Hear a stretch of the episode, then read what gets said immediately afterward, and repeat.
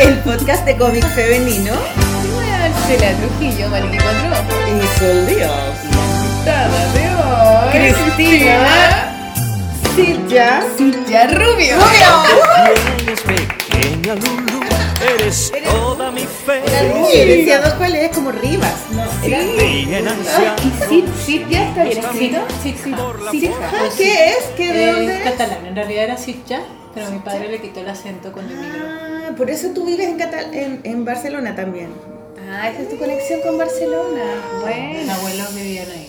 Bueno, si alguien que está escuchando no sabe quién es Cristina, Oye, se la, están, se la están perdiendo y ahora vamos a saber quién es. Porque ahora vamos a, van a saber. eh, Yo tampoco sabía, y ayer le contaba a la Cristina que yo no soy matea, no, no investigo generalmente, como que me gusta llegar a la entrevista y sorprenderme con la persona que tengo enfrente. A ti te, te sobra con tu vida nomás. Sí, me no sobra. quieres saber nada de nadie. Me cuesta, así como, bueno, da lo mismo. La verdad es que ayer me metí a investigar, dije, ya voy a averiguar un poco porque yo Sí, buena floja, me dijo, oye, oye, ¿qué, qué onda? ¿Dónde está el link? Bueno, búscalo tú.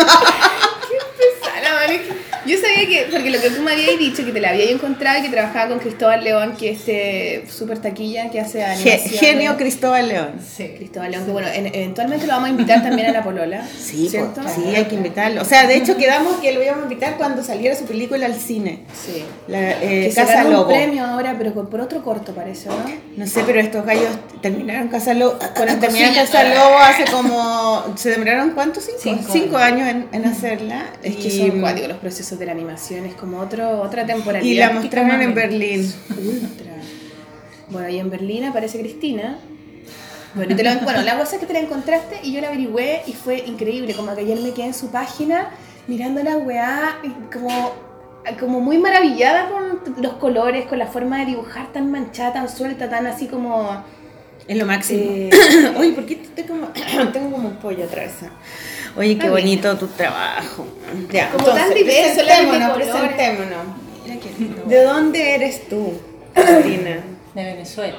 ¿Tú naciste en Venezuela? Caracas. ¿Tu familia vive allá todavía? No, se fueron hace... Bueno, mis padres, que son los últimos que se fueron, emigraron hace tres años, se fueron a Estados Unidos. ¿Hay venezolanos en Venezuela? Porque todos se están yendo.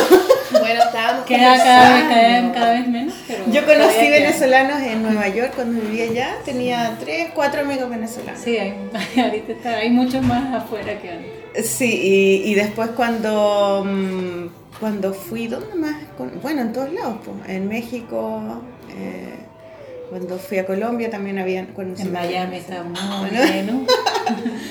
Súper lleno, pero hace tiempo, ¿Y eh, cuándo te fuiste tú de Venezuela? Yo me fui cuando tenía casi 18, me fui a estudiar y no regresé.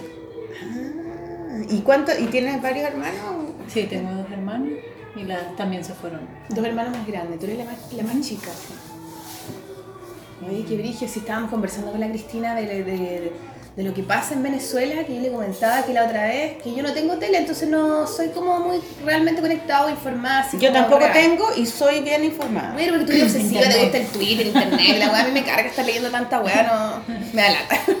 Pero la cuestión es que la otra vez le comentaba que iba en el auto y, y puse un programa, o sea, no sé, aquí hoy la radio puesta en un programa como de economía, ponte tú, una weá que nunca en la vida hubiese puesto, pero me, me fui escuchándolo y hablaban de la situación de Venezuela y yo nunca había como como, eh, como tomado como realmente atención porque como que aquí también es como lo que te cuentan y uno sabe, nunca sabe si lo que te cuentan es como real o la pensamiento, te quieren en no sé qué cosa, entonces entre esa dinámica nunca me terminé de armar una opinión. Y bueno, yo creo que uno nunca se termina de armar, armar realmente una opinión con nada, pero, pero, pero estaba siempre como en la duda y ahí explicaban un poco económicamente eh, lo que está pasando y la magnitud de la gente que se está yendo, que es tan heavy como lo que está pasando en Europa. Como un éxodo. así. Pero Brigio, entonces es un país que se está quedando sin gente. ¿Y qué es lo que está pasando con esa gente? Sin gente joven, sobre Sin todo. gente joven, o sea, y, y gente que se ve forzada a dejar una historia, ¿cachai? Tú me contabas que tus papás dejaron el departamento cerrado, así, cerraste y te fuiste.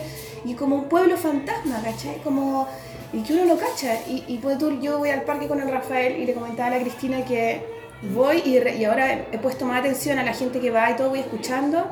Y está ahí, y yo veo, pues tú Rafael será uno, otro niño chileno, y todos los otros niños y familias son todos venezolanos. Escuchándolos hablar, oye, montate acá, sí, no sé Venezolanos qué. y ¿cachai? colombianos también.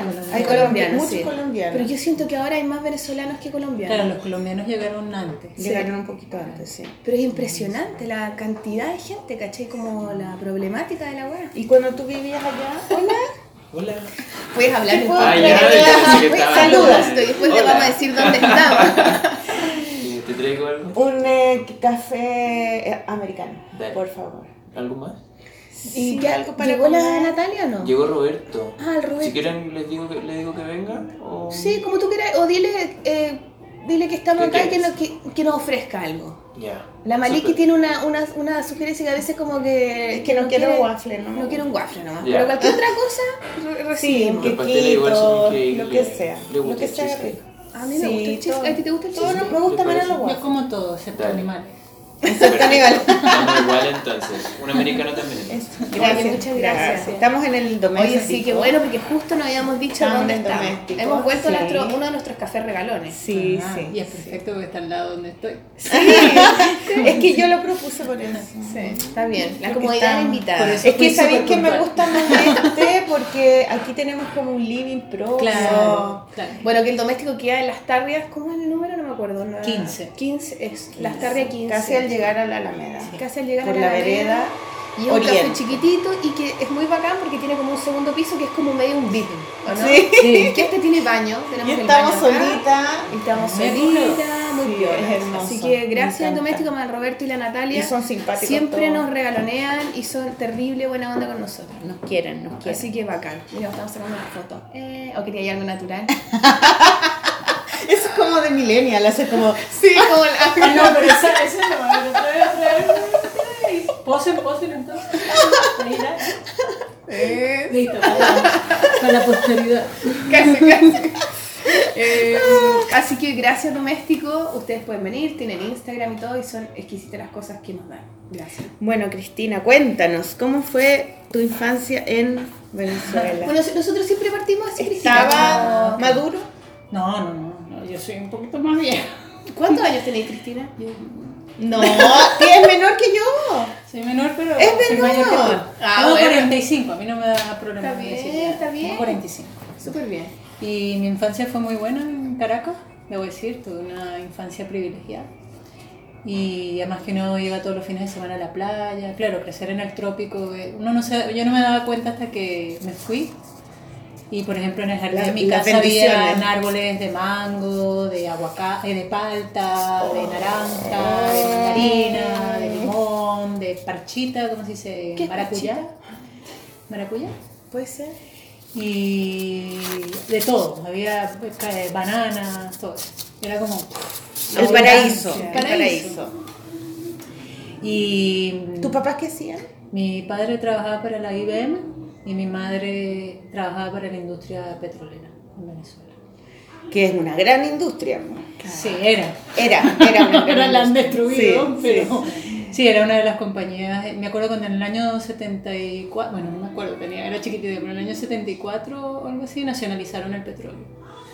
Y, y entonces la industria petrolera venezolana era una de las industrias más, este, eh, no sé cómo decir la palabra, como Como con futuro, con la... Sí, no, y las cosas Más rentable. funcionaban. Claro. Sí, las cosas funcionaban. Mi madre trabajó ahí 32 años. Ella fue la primera mujer gerente de la industria petrolera. Ah, qué Una bonita. mujer de hierro.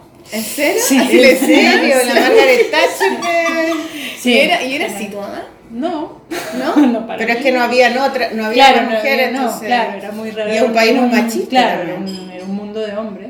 Que heavy como, Entonces como... como- al darle valor a la mujer, a tu madre, en, en ese Claro, caso como que la, llenan de este valor eh, masculino. Y final, ella era ingeniero, no ingeniero comercial. Era, era no, ingeniero no, comercial. ella era analista de sistemas. Analista de sistemas. Y, sí, y mi padre también, así es como se conocieron. Mi padre es mm, inmigrante de España. Bueno, primero emigraron a Argentina con mis abuelos y luego llegó a... Primero vivía en Perú y luego llegó a Venezuela, conoció a mi mamá y se quedó. Y ahí se quedó. Sí, así que, pero bien, la infancia... Gracias. muy bonita. Mis abuelos de España vinieron a vivir con nosotros a Venezuela. Ah, Entonces me cuidé, o sea, yo jugué mucho con mis abuelos. y fue muy lindo crecer con los abuelitos. Y ¿Cómo era la situación política cuando eras chica? en los años 70 y 80, bien. Bueno, siempre Había- hubo corrupción, Mm. pero había democracia. Y se escogía un presidente cada cuatro años, o cinco. cinco. Sí, muchos, muchos chilenos se fueron a, Sí, a habían- Venezuela sí, exiliados porque sí. había un gobierno... Claro, claro, y había, por ejemplo, en los años 70 y 80 también había mucha, muchas cosas en el ámbito artístico. Teníamos un museo de arte contemporáneo. Desarrollo cultural, claro. Y, y había, pasaban muchas cosas, y teatro, y ópera, y todas estas cosas. Era, bueno, yo digo, pero como en todos sitios había siempre, siempre hubo pobreza, eso no se va, no se va a negar. Pero, mm, no sé, también yo era una niña y quizás uno no se da cuenta de las realidades, pero yo como niña lo pasé muy bien, no tengo ninguna queja de ¿Y cuando te fuiste, quién estaba de presidente? ¿Te acuerdas? Cuando yo me fui en el año 90. ¿Y cuándo llegó Maduro? No, primero llegó Chávez. Primero llegó Chávez, Ah, Chávez, Chávez. cuando Chávez murió, pues Queda maduro. quedó Maduro. Claro, es Chávez, sí. Claro. Yo, yo, ¿Cuánto yo- tiempo desde Yo estuve Chávez? cuando estaba Chávez. Chávez llegó en el año eh, 99. Hace un montón de tiempo. Sí. Y, y antes de él, claro, estaba Carlos Andrés Pérez y hubo ese golpe de Estado que Chávez trató de tomar Caracas y fracasó y por eso es que fracasó el golpe de Estado porque lo pusieron preso y el presidente interino, que era un presidente ya muy viejo que habíamos tenido en los años 70, eh, lo perdonó. Entonces ahí agarraron unos cuantos políticos y decidieron poner a Chávez como una figura y claro, ganó las elecciones porque la gente estaba, quería un cambio. Nada. Pero yo de política no soy muy buena hablando de política, así que prefiero no hablar mucho de política. No, bueno, pero está bien igual porque Porque- es bueno como hablarlo desde alguien que sabe y no desde lo que te dice. Sí, pero yo no soy, yo no soy una persona, yo Claro. como en un mundo irreal también. O sea, yo, claro, he ido a Venezuela todos los años, he ido a ver a mis padres y he visto la... Como el Tienes, amigos, tienes amigos Claro. y conoces gente. Y más los que amigos nosotros. quedan pocos porque la mayoría se han ido. Y, y familia también queda poca porque muchos se han ido. Pero claro, uno va viendo el deterioro del país. Igual que heavy la vuelta, las vueltas de la weá, porque claro, eh, en, un, en un momento Venezuela estaba súper arriba y todo, y los chilenos estábamos ahí en complicación Claro. y cosas, y todos nos va, se Y van a los Venezuela. colombianos también Mm. vinieron Y ahora también después Ve- Venezuela tiene todos estos problemas y vienen a Chile Claro. y Chile ahora y es como también con toda esta dificultad que tenemos a veces los chilenos de recibir a los demás, ¿cachai? ¿Sí? Y to- sí, como que hay toda una problemática con los emigrantes, ¿cachai? O, o sea, Cuando como para el 80, el 80 cuesta. fue cuando el para también 82 concientizar que hay que tener ojo porque nada, es- nada está asegurado y nadie dice que, que no nos va a tocar que nos ayuden a nosotros también. Entonces Sí. también ser así de generoso. Uy, te ocupamos el, Para el tarrito, Sí, perdón. no. Eh, yo cuando ¿cachai? cuando es importante igual tener esa cuando cosa. dejaron volver a los a los a los eh, exiliados en el och- a principios de los 80 o el 86 fue. Llegaron muchos exiliados de Venezuela, que eran los más cercanos, digamos. Y una amiga de mi mamá, que era vecina, eh, llegó y, se, y empezó a ir a la casa, pues ellos habían vivido. Y yo me acuerdo que era el año ochenta y tanto, yo tenía, de haber tenido como adolescente. pues. Y, y ellos contaban que en Venezuela había mucha delincuencia y que tenían todos pistolas. Y yo me acuerdo perfecto, o sea, estábamos comiendo en la casa y ellos contando que, que no, que todos tenían pistola, que nadie podía parar en los semáforos, porque En la los- noche, en la sí. noche en los semáforos rojos nadie para porque si no te asaltan. Y, yo, y me quedé con esa imagen porque esa es la imagen que me contaron y no conocí nunca más a nadie venezolano cuando tenía cuando estaba en el colegio. Y, y después cuando fui a Venezuela, en el año, hace como seis años atrás, fui cuando donde conocí a Liniers. Mm, ah, lo conociste en Caracas. Sí, lo conocí, nos invitaron a la Feria del Libro de, Sí. de- de- de Caracas. Sí. Y cuando fui, eh, les pregunté, po, y también no, no se podía parar. Íbamos en el taxi y nadie paraba en los semáforos rojos porque podían asaltarnos. Claro, siempre hay el- O habían casas, habían barrios que no tenían agua, por ejemplo. Sí. Habían horas en que no había agua. Sí. Eh, las, lo- las, la- las puertas de los, de los departamentos todas tenían reja, por ejemplo. Con muchos mucho. Con muchos, claro. Y, pero lo que me llamó mucho la atención fue que la gente que yo conocí, que eran de todas las edades, pero más bien jóvenes, eran súper felices. O sea, era gente muy simpática. Estaban todos cagados la risa, estaban en la talla y querían irse de parranda y bailaban. Y yo sí onda, oye, pero tú qué opinas de la política? Muchas gracias. ¡Ay, qué rico! Podemos compartir de todo, Sí, sí, por todo. supuesto. Y, y me pareció increíble que la gente era tan alegre, tan feliz, tan con los problemas que tenían. Que nosotros Sí, en bueno, Chile. el humor nunca deja de. Es la- es- faltar. yo sabéis que creo la otra vez que en Chile eso. era gente, éramos todos más Es deprimidos. que el clima, pues weona. Sí, Claro. Hay una weá que ¿Tú dice creí? que como. Oye, qué sí, rico, ¿eh? Hay una weá que dicen que los países como más, como donde el clima es como verano todo el tiempo, como Ecuador, Venezuela, qué sé yo, de que están ahí como en la línea central, Sí. Como no hay una preocupación La gente no de- necesita tanto. Sí, pues weona. Y como, y como hay una weá como que no hay que preocuparse del invierno, no hay que guardar cosas para cuando no tengas, no haya. Hay abundancia todo el rato, entonces la gente está pensando en el aquí y ahora. Y cuando uno piensa en el aquí y ahora, uno es más feliz. Cuando no hay una cosa como proyectual de no sé qué, la weá. ¿Cachai? Cuando tú vivís ahora, esa es la felicidad real. Claro, pero ahora ha cambiado un poco eso. Claro. Aunque haya el clima perfecto, pues no. Claro, hay, hay otro tipo de Sí. clima, digamos, que afecta Sí. ahora al ánimo ¿Y tu mamá gente. trabajó en esa em- empresa hasta que PDVSA, bueno, primero en varias empresas, pero al final PDVSA ¿Hasta cuándo hasta- trabajó ahí? Hasta que se jubiló.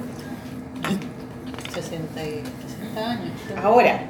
No, mis, mis padres son mayores. Mm. Ella es la más chica. Sí, yo soy la más chiquita. Sí, no, ya llevan tiempo jubilados. Y. ¿Y, y cuando te fuiste ya? ¿Tuviste una ¿Y ahora viven en? Nueva York? No, viven en Washington, cerca Ah, de en Washington. Washington, ¿verdad? Sí, Así me contaste. Sí, sí. Oye, Cristina, ¿y te fuiste? ¿Por qué te fuiste? Me fui a estudiar, me dieron la oportunidad de irme a estudiar afuera. ¿La, la universidad o el Sí, la universidad. Y estudiar. Bueno, no me aceptaron para arte porque no mandé un portafolio. Yo no sabía que no tenía que mandar un portafolio. Y me aceptaron para. Para ¿Cómo se dice? Fotografía. Business, para negocio. No sé No. cómo se dice. ¿En serio? Y cuando llegué cambié y me cambié a literatura hispanoamericana. E hice un semestre y luego apliqué a la Escuela de Bellas Artes y me, me aceptaron. ¿Pero por qué business sin nada que ver? No sé, porque yo lo puse como mi tercera. Yo no sabía que iba. Yo no sabía. Yo sabía que quería estudiar arte, pero no sabía qué más, cuáles eran las otras oportunidades. ¿Y por qué arte tenías cuando eras chica De dibujabas? chiquita siempre. Yo iba a ¿Quién? una escuela de arte de chiquita, después del colegio iba, iba a una escuela. ¿Y de- por qué tus papás tenían algo que ver con ¿Después del colegio? No. Sí, yo iba a una. como. After iba school, dos una veces a la semana a una escuela de. a, a pintar. Por un interés tuyo, que tú le dijiste, mamá, me gusta esto, Claro, ¿por qué no me metes en la algún pariente, alguien que conociera que fuera pintor o...? Primo de mi Oye, mamá es artista, weá, pero eso es todo. Y mi papá sí pintó cuando era. Él, él probó todo. Y tengo una pinturita ahí de él. Pero no, ninguno de mis, mis hermanos, nadie.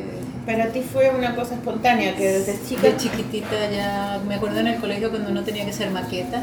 Las mías siempre eran como todas súper así. Bonitas, pues no sé. Claro, ahí. me encantaba dibujar siempre, siempre, toda la vida. Y ya se veía, yo creo que ya. Tus papás ya cachaban. ya ¿Y era una opción? ¿Se preocupaban? ¿Te apoyaron? o Bueno, mi no? pa- no, claro que me apoyaron. Mi padre me dijo, yo te voy a apoyar, pero O ya sabes que, que lo vas a pasar, va, no, Claro, lo va a vas a ser pasar difícil. duro, pues va a ser muy difícil, pero, Pero yo si no te lo voy a negar. Si Claro. tú quieres estudiar eso, tú estudias eso. Y claro, porque él no, él no pudo estudiar en la universidad porque tenía que trabajar cuando era joven. Y siempre, para él lo más importante era que sus hijas tuvieran un título universitario. Entonces, él y mi madre, ninguno de mis padres tiene título universitario. Entonces era como muy importante. Y bueno, claro, pero ¿Y aunque cómo fuera de fue? arte. ¿y cómo fue esta cosa de ir ¿Y a qué, de dónde tu te casa? fuiste? Ah, Me fui a Montreal. ¿Y por qué a Montreal? Ahí estaban mis hermanos y también era más barato vivir ahí y estudiar ahí. Y eso era francés. Sí, era francés, pero la universidad era en inglés. ¿Y tú O sabías hablas inglés? Sí. Y, y ahí uno aprendió francés también. Y la ciudad era muy, muy... A mí me encanta esa ciudad. Y era muy barato, era muy barato vivir ahí, era regalado. ¿En serio? Sí, era súper barato y había muchos artistas también. A mí me encantaría vivir en Canadá. Pero El es mucho frío. el invierno dura mucho. Ay, a mí me mucho, encanta el invierno. ¿En serio? No, pero era como menos 40. Era una cosa ¿no? así terrible. Yo te compré ropa. Sí, aprendes a caminar muy rápido y si te sabes vestir bien, pues lo pasas bien. Con capita. Igual Y ahora todas las casas tienen, una- tienen calefacción. Sí, pero igual, igual era. Se vuelve un poco. O sea, la nieve lo hace muy bonito, debo decir, porque también convierte a la ciudad en una cosa más silenciosa. También cuando cae la, la nevada muy fuerte, el primer día es como todo muy silencioso. Es muy bonito. Pero luego cuando todavía está nevando en abril y otra vez cae otra nevada en mayo, estás así como... Es un poco deprimente. Y yo me acuerdo que subía a cero grados y todo el mundo ya estaba en manga de camisa. todo el mundo afuera, con el sol. Sí, Era yo así como, yo tropical, yo así como, exagerado. Pero ahora lo entiendo, ahora lo entiendo porque esa... Era la como- claro, sí. po. Y eso, y por ejemplo, hay como cuatro horas de, de luz nada más al día. Y yo estudiaba fotografía. Y entonces estaba todo el día en el laboratorio, oscura, y salía y era oscuro. y era- Ay, me muero. pero, pero fue muy lindo. Debo decir que no me quería ir, porque yo me quería quedar en. Y ahí de. Montreal es la Julie Doucet. Sí. ¿Tú la conoces? ¿Mm? ¿Tú conoces a Julie- el trabajo de Julie Doucet? Es una di- De dibujante no- de cómics No sé mucho de canadiense, la más importante eh, de, la, ar- de mujeres de cómics. cómics ¿Ah, sí? autobiográficos. Ah, tengo que verla. Es buena la Julie Sí, Doucet. Ahora ella hace arte nomás, pero ella estudió arte y se puso a hacer cómic en, en unos años donde casi no, las mujeres no hacían mucho cómic. Y de hecho en la, en la editorial de Brígida 1, la, la Isabel eh, habló sobre, se llama, el título es No estás sola Julie. Ah, qué bonito. Sí, Somos más. Muy bien. sí, Julie.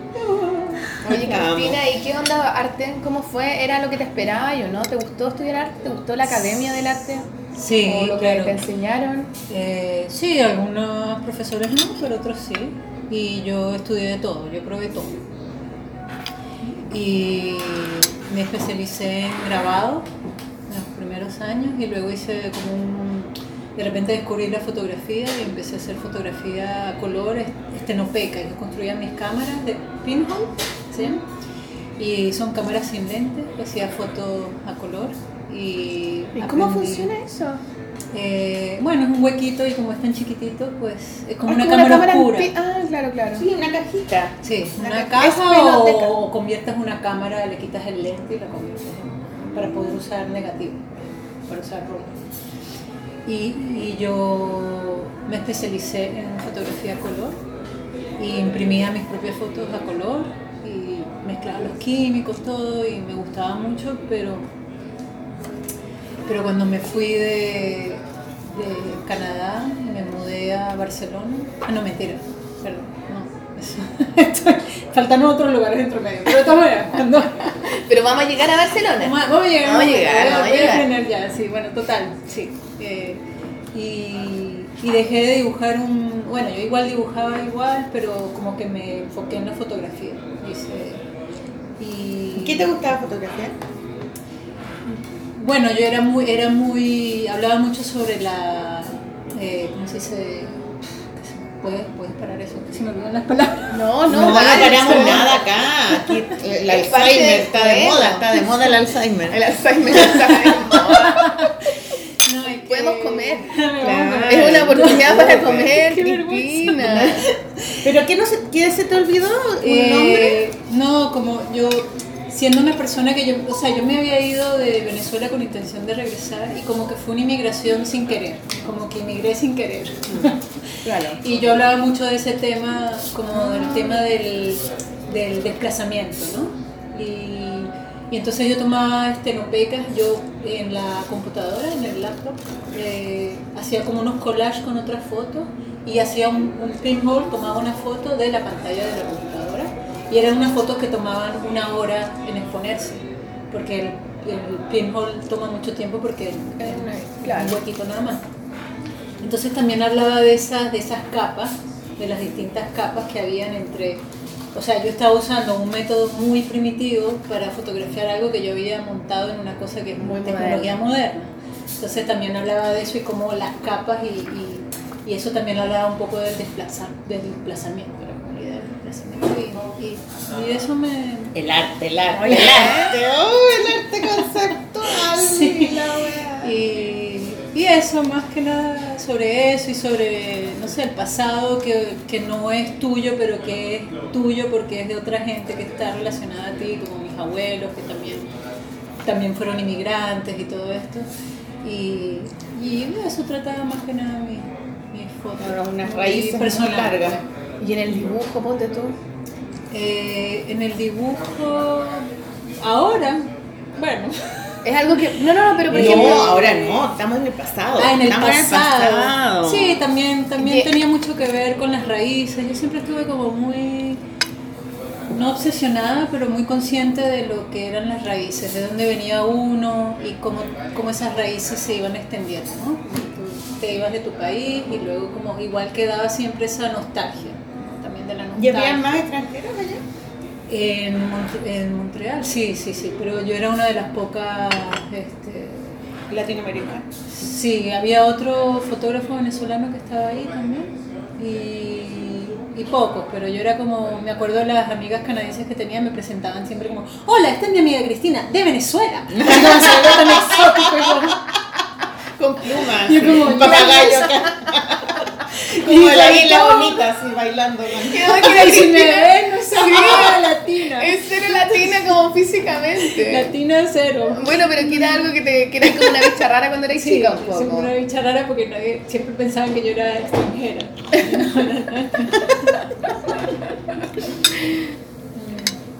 Qué bacán, Cristina. ¿Eras rubia? Es rubia. No, pelo castaño oscuro. Pero de Porque a veces la era gente cuando clara. son chicas son rubias, como Sí, la era, tenía el pelito más clarito cuando era chiquita y todo así como Shirley tampoco era como una Ah, pelo crespita. rizadito, sí. Todavía lo tengo crespo, Sí. pero como siempre lo tengo agarrado nadie sabe. Así grande como león. Sí, pero ¿Eres Claro, con, la edad, con la edad va- ¿Cómo que soy? ¿Eres rara de chica? ¿Soy rara? No, si eras rara, eras como. Ah, sí, siempre fui muy rara. Como media loca así de chica, sí. Loca, loca, que uno diga loca, no. Pero era rara, era Distinta. extraña. Sí, no era. Yo, como. Bueno, era un poco tomboy, como dice, no sé cómo se dice en Sí, Chile. como niña niño. Sí, como una. Que, ambigua, o sea, no, no- Yo jugaba con todo. Jugaba del extremo las Barbies hasta robots, y ten- mi mejor amiguito era un niño. Y como que no, no sabía, no sé, como nunca me, me, me, me atrajo mucho eso de la princesita, ni de ser la niñita, bueno, la- no. Entonces yo era muy aventurera también. Y sí, quizás sí era rara. No, Brígida, era Vene- brígida. Venezuela tiene una hueá con lo femenino bien Claro, eh, como eso. exacerbado. Sí. Bueno, Latinoamérica. Latinoamérica. Y Bueno, Centroamérica. Pero Chile Claro. particularmente no.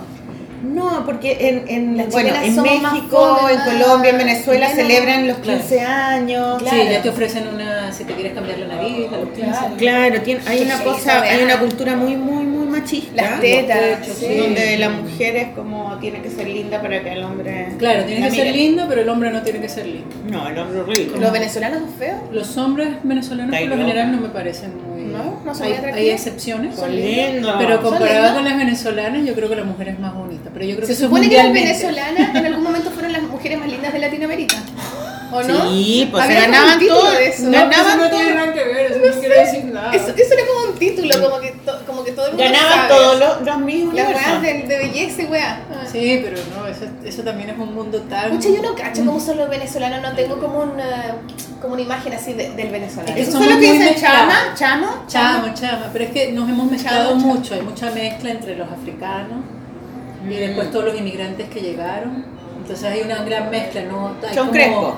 Hay de todo, hay, pero hay de todo. Hay como gente con pelo muy oscuro, que son los guajiros, que están en la frontera con Colombia, por ejemplo, Guajiro. Maracaibo, Maracaibo, perdón. Y luego están los de la costa, donde creció mi madre, por ejemplo, que eran negros, Negros. que se mezclaron con los libaneses, porque llegaron muchos libaneses. Y entonces ves como un negro con ojos claros. Mm. Y Y tienen los labios gorditos, son bonitos Sí, los son muy venezolanos. bonitos. Entonces sí, hay unas pieles de todos los colores. Qué linda esa Es weá de la bonito. diversidad, de la mezcla, como hace que la gente sea más linda, se mejora Claro. la weá del Sí, patrón. pues. Que yo dije, Eh, ¿por qué a mí no me tocó una mezcla más bonita?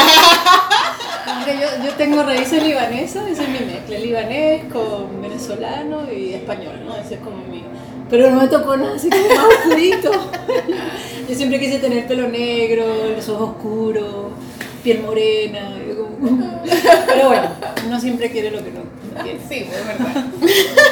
Oye, Cristina, ¿y después qué pasó después de Canadá? Después de Canadá, cuando me gradué, como yo no me quería ir de Montreal, eh, trabajé unos 6 o 7 meses en un lugar que se llamaba Centre Port Roulant, que era un lugar donde tú cocinabas para gente que no podía, que estaba enfermo, que no podía salir de su casa. Entonces yo era la que preparaba las comidas con otra gente que trabajaba ahí, yo hacía de voluntaria, pero voluntaria full time. y ahí conocí gente que todavía son mis amigos y les llevaba las comidas a su casa. Y la idea era que, que los que manejaban este lugar me iban a sponsor, me iban a sacar un visado, sí. Pero cuando fuimos a inmigración dijeron que no, que cualquier canadiense podía hacer eso y que ellos no me iban a dar la visa. Entonces yo inventé que me iba a ir a estudiar. Apliqué para estudiar fotografía en Nueva York pensando que no me iban a aceptar y me aceptaron. y entonces, bueno, me, me mudo a Nueva York.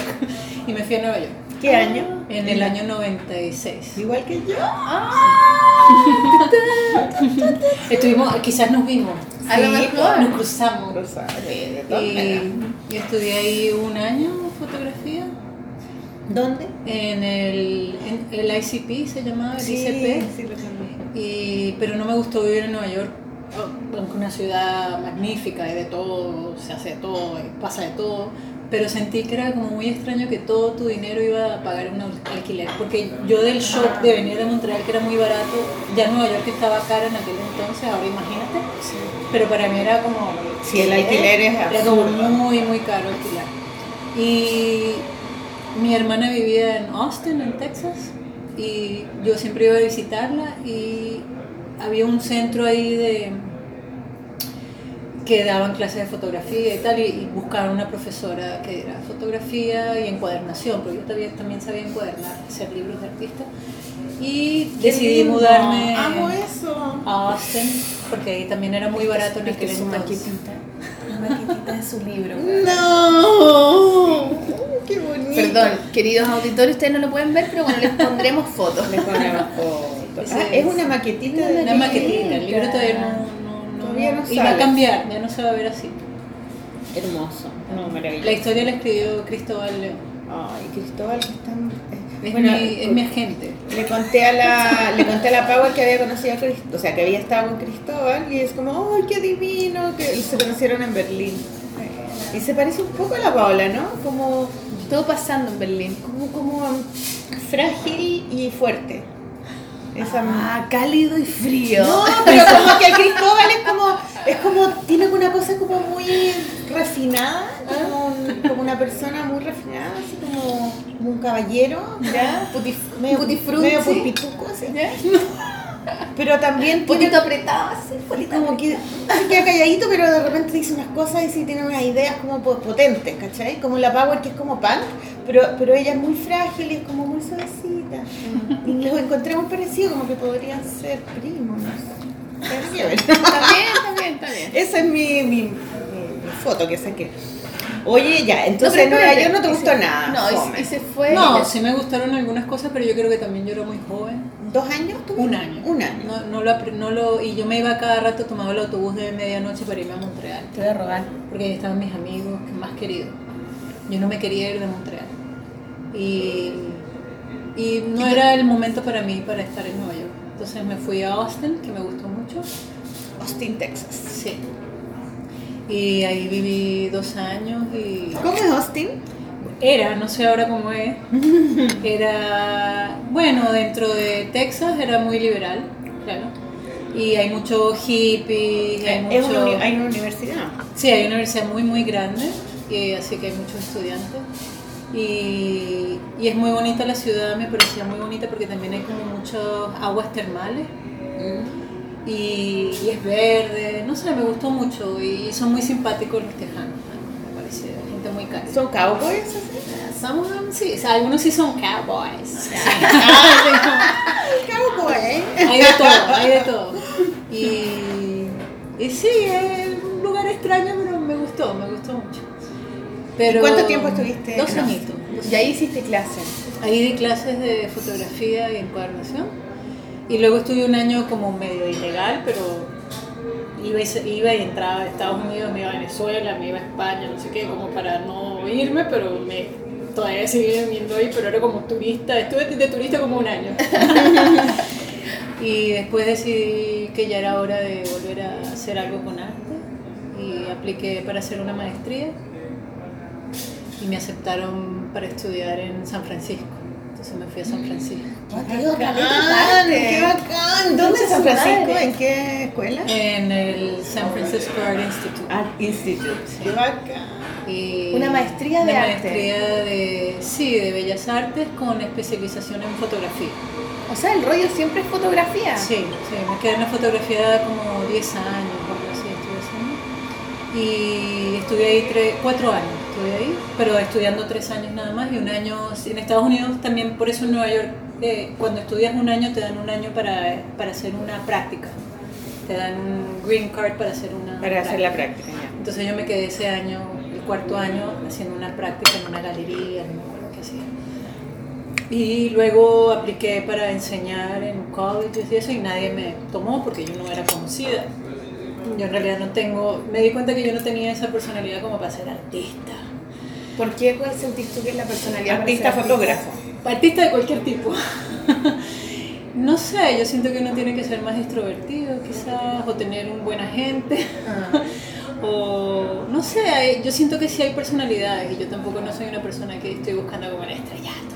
Claro. Aunque eso está bien, Como eso, quizás pero- ambiciones diferentes nomás. ¿o Sí, ¿no? yo tengo mi ambición, sí. Y sí, pero no, no muchas, y siempre me gusta hacer exposiciones como en lugares raros, como en lugares que no son una galería de cubito blanco, ¿sabes? Claro.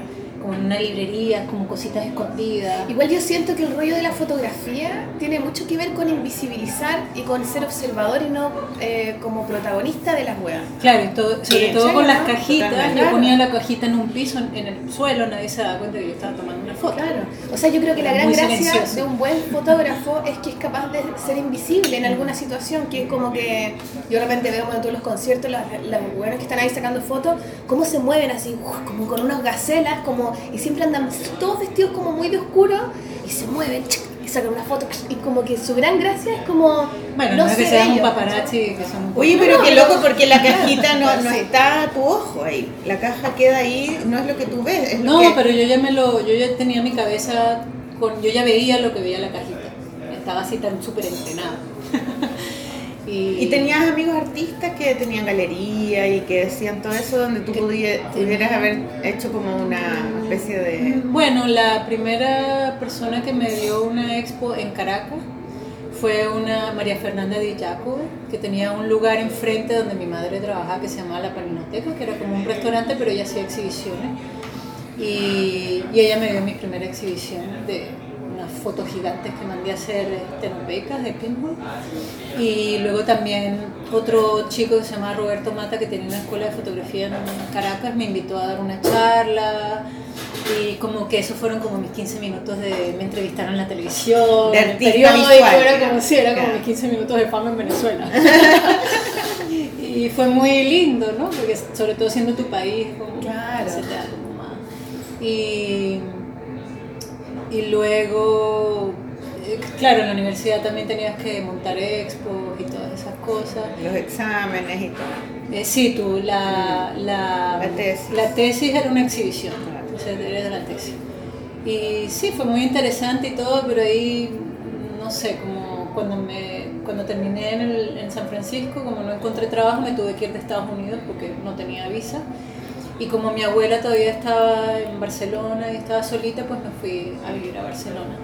Pero Ya- espérate, antes, San Ah, Francisco. San Francisco. Es tan bonito San Francisco. Es muy bonito, sí, eso me... ¿Dónde vivías en San Francisco? Yo vivía en un lugar que se llamaba Cow Hollow, que estaba enfrente del Presidio, del parque este donde se ve el Golden Gate. ¿Ya? Yo tenía, yo veía el Golden Gate. Ay, pero, qué lindo. pero fue, yo llegué justo cuando era este, el Silicon Valley, estaba como, estaba todo el mundo buscando apartamentos ¿Ya? y había como un boom y para ver un apartamento había como 50 personas haciendo cola ahí. y yo estaba como en shock y por fin encontré este pisito que estaba bien. Luego todo se vino abajo y uno te rebajaban, te me rebajaron el alquiler un montón al año siguiente, era como porque estaba todo ¿Y cruzaste alguna vez ahí al frente donde estaban los punks? Los punks, ¿cómo que Sí. los punks? es que hay, Sí. hay una, hay una, hay un pueblo, una Un ciudad que pueblo, está al frente. No, no, hay una que es Pituca que es donde vive Isabel Allende. Claro, que esa es cruzando el Golden Gate. Claro, que yo fui también, porque Que eso es- no vi la ¿cómo se casa de ella, pero era, era- ¿La fuiste, a, ¿Fuiste a tomar once con esa pero leyenda? fui a, fui a almorzar a un restaurante ahí con una con unos los papás de una amiga que me invitaron y me llevaron en su en un Isabel capotable Allende. rojo. No. Y yo estaba así como ¡ah! No, lo pasé increíble con ellos. Y me llevaron ahí a, a ese pueblo donde vivía la Isabel Allende y, y fuimos a un restaurante así como picuco a comer con pastas. no sé. Pero hay otro lugar que no fui, que está al otro lado de San Francisco, al frente, y hay una universidad, y es como más... Ah, Berkeley, en Eso, Oakland. el Oakland, Berkeley, claro. Oakland. Y, y que es más punk. Y ahí es donde vivía la Amanda, la niñita que yo cuidaba, en una casa ocupa con unos anarquistas y que Claro, pero eso yo creo que ya ha cambiado. San Francisco está impagable. está todo muy caro. todo impagable. Pero ahí impagable. vive Daniel Flowers, en ese lugar, en, em, en, eh, Oakland. Claro. Y San Francisco también tenía su, sus puntos como estaba el Castro, donde estaban los gays. Sí, ¿sabes? sí. Como Fui a la librería, su- esa librería donde estaban los beatniks. ¿Cómo se llama la librería? Ah, en Hayes Valley, seguro que era. Una librería como donde ta- donde fue Bukowski o donde fueron Kerouac, no sé, había como La en una esquina una librería muy famosa, no me acuerdo cómo se llamaba. Pero yo Sí, estaba yo fui, pero eso fue hace tantos ¡ah, años que ella se olvida de su vida. Ya, y de ahí te fuiste a Venezuela. Barcelona. A Barcelona. Sí, a Barcelona. Venezuela. ¿Te fuiste, espérate, ¿Y ahí estudiaste ilustración? Pero No, yo ¿y- nunca estudié ilustración. ¿Y tu abuela no estaba viviendo en Venezuela? Sí, pero en el año 79 mis abuelos regresaron, a- al mismo barrio en Barcelona, donde está todavía el pisito. Y ahí tú lo fuiste a, a visitar y te quedaste Fui, allá me quedé con mi abuela, sí, estuve ahí con mi abuela unos un par de años y luego por casualidad de la vida terminé en Berlín, porque también Berlín estaba muy barato en ese momento y alguien me ofreció un piso regalado y fue como muy fácil hasta, sé, fue como todo muy fácil, yo no conocía a nadie en Berlín y pensé, "Ah, es un buen momento para empezar otra vez de cero. Y me fui, pero siempre yendo a Barcelona a ver a mi abuela, ¿Y tus hermanas dónde vivían? ya vivían en Estados Unidos. Ah, ya. Estaban- Tu hermana se quedaron allá, las dos. Sí, de Canadá se fueron a Estados Unidos, ahí se quedaron. Ahí tienen su familia, todo eso. Y como yo no, yo no tomé ese rumbo, pues yo soy muy libre y Claro. me muevo a todas partes donde me digan, ah, ahorita me quiero ¿Nunca te a no sé dónde". casaste? No, no, Nunca te no es algo que me llamó la atención. No, todavía no me llama la atención. Y Encontraste un venezolano lindo de esos que hay. con Nunca encontré un venezolano, ni de ninguno. Ni de ninguna nacionalidad todavía. Pero, sí he encontrado, pero no han durado. Pero bueno, sí, eso es otra cosa. Eso es algo muy, muy Después hablamos de eso porque me compré un libro a propósito de, de ese tema. ¿En serio? Ya. No quiero hablar de eso. No, pero es que, es que me compré un libro muy bueno, mira, te lo voy a mostrar. Cristina, Cristina y los subterráneos. A ver. Me lo compré hoy A y ver. weón, me leí tres páginas y ya quiero ser como ella. Ah, sí. Fe- con- sí, las que no se casan, las raras, las mujeres. Escribe de la fealdad, Las me otras encanta. mujeres. Sí, para las feas, las No, es demasiado bueno. Es, Pero yo creo que también máximo. como en Latinoamérica este- hay este enfoque, sobre todo Las que casar a tal edad. folladas. Bueno, y la religión, lo que Hijos, hablábamos la otra no vez, sé ¿te cómo, acuerdas? Claro, que yo como que me fui hacia el otro lado, yo me fui al otro extremo, que era como, en primer lugar yo en Venezuela usaba ropa gigante, como nadie sabía qué cuerpo tenía yo, no quería que me vieran, era como, yo quería ser invisible. Y lo logré. ¿En serio quería ser invisible? Claro, porque era muy molestoso Para llamar la atención y yo por eso me ponía, el- me agarraba el pelo, porque mi pelo era como muy... y cosas así. Pero yo creo Que que también para ir en contra, como para manifestar, Claro. es casi como una decisión de Claro. no, no me interesa y lo voy a exacerbar Claro, mi claro, no interés en claro. calzar porque la mujer, la mujer, eh, la mujer eh, de los países más tropicales son como, como que está permitido para los hombres decirle cosas. No, pero yo no creo que, es que está permitido. O sea, yo creo que eso que- está cambiando ahorita. Ahora sí, pero. Pero como esa cosa de que la mujer se tiene que ver, se tiene que Sí, mostrar, y la peluquería y las uñas. Pero, o sea, está bien si cosa. uno quiere hacer eso, Claro. pero yo digo que no es para todo el mundo. Y si tú no quieres hacer eso, no quiere decir que tú eres menos femenina que la otra mujer que se está poniendo todas estas Claro, cosas. ¿sabes? Entonces, para Pero mí tú veías, cuando eras chica, tú, tú, tú pensabas eso. ¿te Yo me acuerdo, sí, claro que yo me acuerdo de eso. y Yo me acuerdo que íbamos al teatro a ver ópera o no sé qué. Y todo el mundo decía súper enfermo, así todo así bien vestido. Yo iba con mi ropa hippie. Y yo decía, pero es que yo no voy a que me vean a mí, yo voy a ver la representación. A mí qué me importa cómo voy yo vestida. Ese era como mi pensamiento. Y sí, que me miraran de arriba abajo porque yo iba de diferente, me importaba.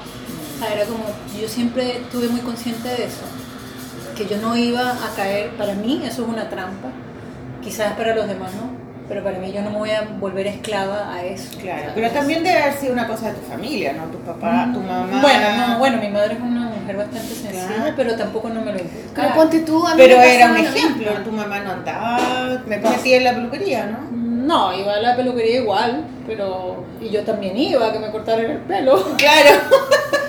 Una cosa es peinarse y otra que cortárselo. Claro, yo también, también yo tenía mis complejos, todavía uno los tiene, obvio, pero también tenías como este otro lado de uno que no querías caer en eso, o sea, no querías que... Pero no te pasa que, por ejemplo, a veces, que a mí me ha pasado que también, como con esa idea de lo, como, esto, esto, esto de pintarse, la peluquería y los zapatos y todo, del parecer perfecta de la mujer, que a uno como que le choca y pasa que uno se vuelve lo contrario y empieza como ya no me pienso pin- no, no me pienso pintar y no me voy a peinar, y no me voy a poder vestir, no me voy a poner zapatos, no me voy a y de repente a mí me ha pasado ahora más de vieja, más de grande, como decir, y como decir, pucha, como que igual me puedo pintar las uñas de color porque Claro. igual me gustan los colores, Claro. pero a mí me ha pasado que me ha Ah. costado Ah. hacerlo como por esa primera instancia, decir, me niego y no pienso pintarme nunca.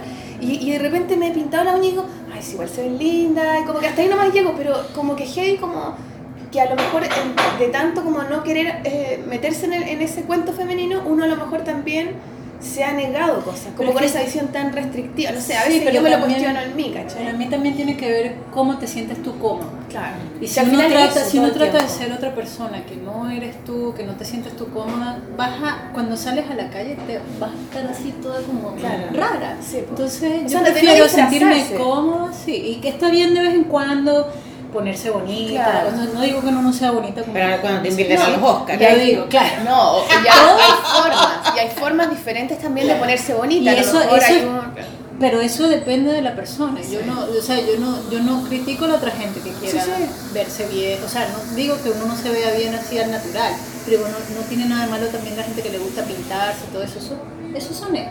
Ella. Es que no es malo o bueno, es, Claro, es personal. una Es elección. difícil, es una elección. Es es lo que te haga sentir a ti cómoda. Es tu Claro, elección. a mí me pasaba que al principio, claro, con la misma idea, a mí me, me costaba, incluso como que despreciaba un poco a las personas que se pintaban tanto, ¿cachai? Mm. Como me entendís como con esa idea de, qué estúpido. No, yo que Pintarse la uña, pensaba por ejemplo, después de, de huevona, ¿cachai? Pero después cuando las veía sin maquillaje, la buena fea. sin- No, decía, se ve sin maquillaje. Sí, pues no, sí pasa. Era como esa cuestión de esas películas cuando las mujeres llevaban lentes y se lo quitaba y el hombre decía, qué bonita te ves. Y yo decía, pero si se veía más bonita con los lentes. ¿Qué pasa con los lentes? Sí, se veía muy bien con los lentes. Sí, no, sí, Era como no entendía. es difícil esa... Era como muy raro.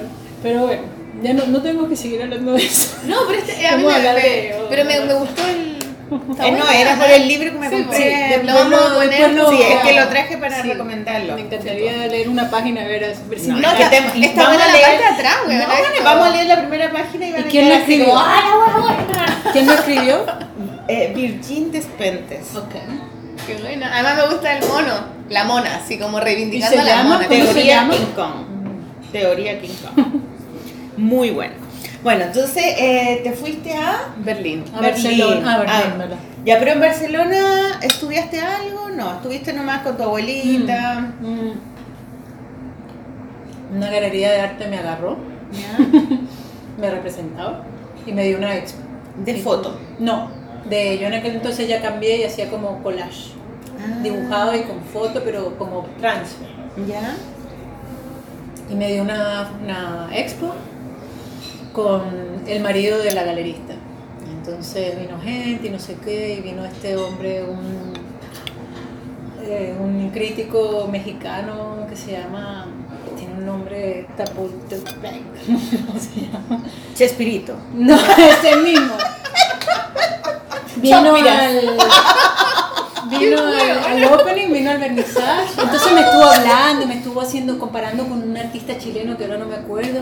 Y yo pensando en mi cabeza, yo estaba pensando, esto no era nada de lo que yo, mm, de lo que trata mi trabajo.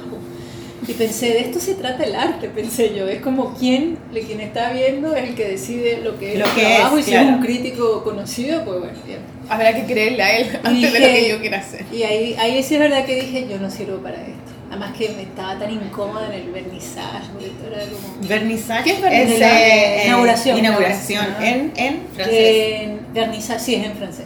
Pero, Pero se usa en, también en, en. Alemania se dice también. En Alemania se dice Eröffnung. Ah. También. ¿Cómo se ¿Puede dice? decir vernizaje o Eröff- Eröff- Eröffnung. Mi alemán es muy malo, mi alemán es muy malo. Es que ese O con el umlaut, yo no puedo hacerle el umlaut, no puedo hacerle los dos puntitos de arriba, las diéresis. Y, y me, no sé, pensé, mm, después ahí como que un día pensé, ¿qué puedo hacer? Que es como más anónimo y que también yo ya no quería hacer fotografía a color porque sentía que los químicos eran muy tóxicos y yo tampoco no encontré un laboratorio a color en Barcelona donde yo pudiera ir a hacer mis propias fotos. Y entonces decidí un día, como dije, voy a ver si todavía puedo dibujar. Y bueno, todavía puedo dibujar. Y dije, bueno, ¿Y nada. ¿Cuándo habías dibujado la última vez? No, siempre dibujaba algo, pero no tanto. Cuando iba de viaje tenía un, sketch, tenía un cuaderno de esbozo Ya. pero no era algo que yo me tomaba muy en serio. Y vi el trabajo de una chica de Montreal que se llama, que se llama Isabel Arsenault, que hace libros infantiles y, y novelas gráficas, y me gustó mucho y dije, ay, yo quiero ser como ella. Qué bacán es eso, ¿ah? Sí. Como ver un referente que te sientas identificado y se te echa a andar el motor hacia el tiro, así como, ah, Como quiero, quiero. pista. Sí, es la raja. Pensé que era lindo, no sé, como ser ilustradora son- sonaba como algo más bonito en cierta manera que ser artista, aunque uno igual es artista, eh, también estás en el mundo del arte en cierta manera, pero a otro nivel, ¿no? Como era, y ver como tu trabajo así como en un libro era como Es que yo sabéis que tengo una teoría, no la teoría King Kong, otra. ¿Cuál? La queer. Eh, de el tema del arte, de las bellas artes, del mundo del arte, de lo que tú cuentas de, de- de sentir que tú no perteneces a ese mundo, porque es muy pretencioso, porque es muy... eh, es poco honesto. Es poco humano. Yo, Claro. eh, tiene una cosa como de y- y la gente que, la que le gusta dibujar, que le gusta hacer cosas con, con- como plásticas, digamos, dibujar, pintar, se, se choca con este mundo y no puede con ese mundo. Y entonces la ilustración apareció entre medio y mucha gente se metió a la ilustración un poco...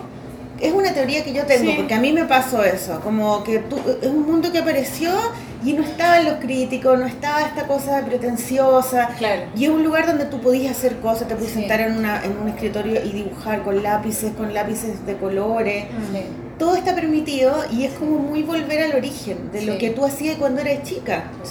Y, y- y hay, una, eh, hay una industria, hay, una, hay, hay editoriales que publican libros, podéis vivir de eso, ¿cachai?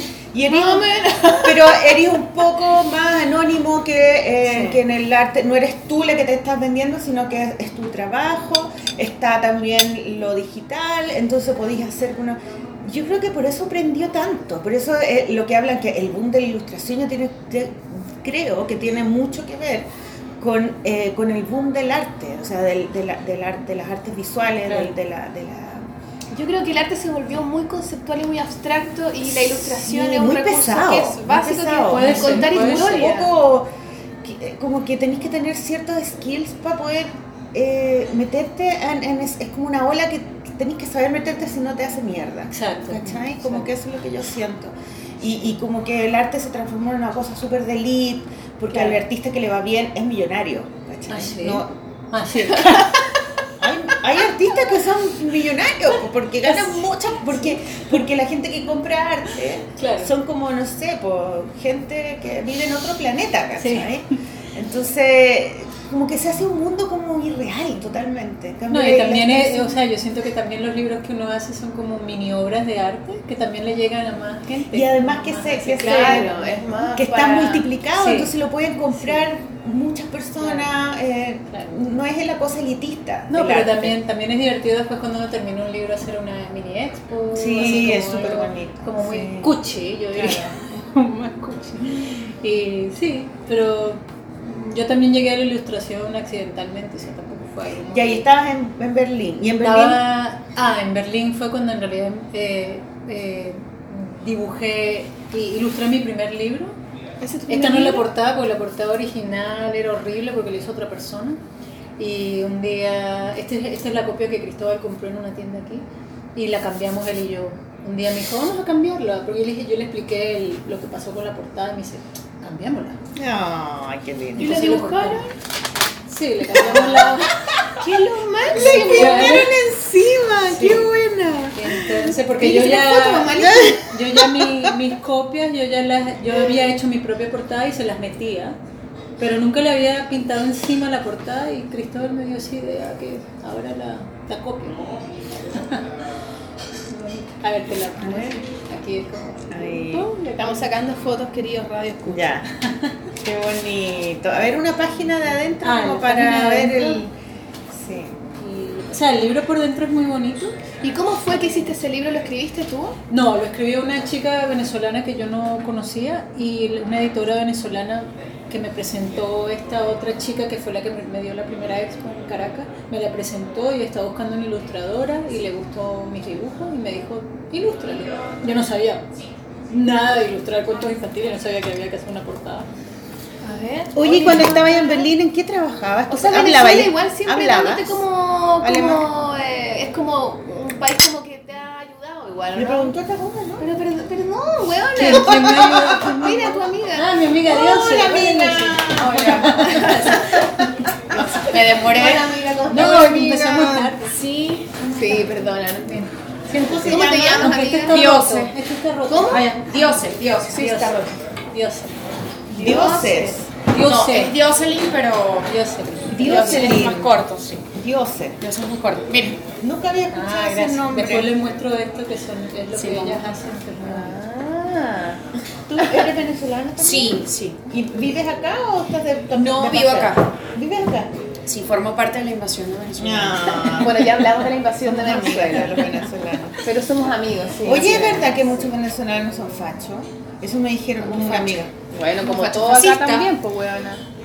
Mira, no sé. No sé, nosotros prefiero no. mucho allí. Yo creo que yo Sí. no. Yo creo que no. Lo que pasa es que quizá Igual porque que la mayoría de las veces, como tuvimos una mala experiencia con este sistema, quizá a lo mejor la respuesta radical y natural de todo ser humano es repudiar ello, ¿no? Entonces quizá eso de inmediato asusta a la gente. Yo vengo de una familia de izquierda, Venezuela toda la vida ha sido de izquierda, el Partido Democrático que se fundó, Acción Democrática, eh, tuvo, tuvo raíces del Partido Comunista de Costa Rica. Entonces vengo de un papá que militó en, el Partido Comunista. Ella sabe de política. Ella Ella es la tu madre. Entonces, Por eso era la amiga, porque queríamos que llegara. Entonces, obviamente, la mayoría se va. Bueno, Cristina, weona. Pero ¿qué Cristina? Que, que aprenda la No, pero No, porque Cristina, es, Cristina se ha dedicado Cristina a lo que delega. dedicarse al arte, Claro. a la libertad, que eso es todo lo que queremos al final.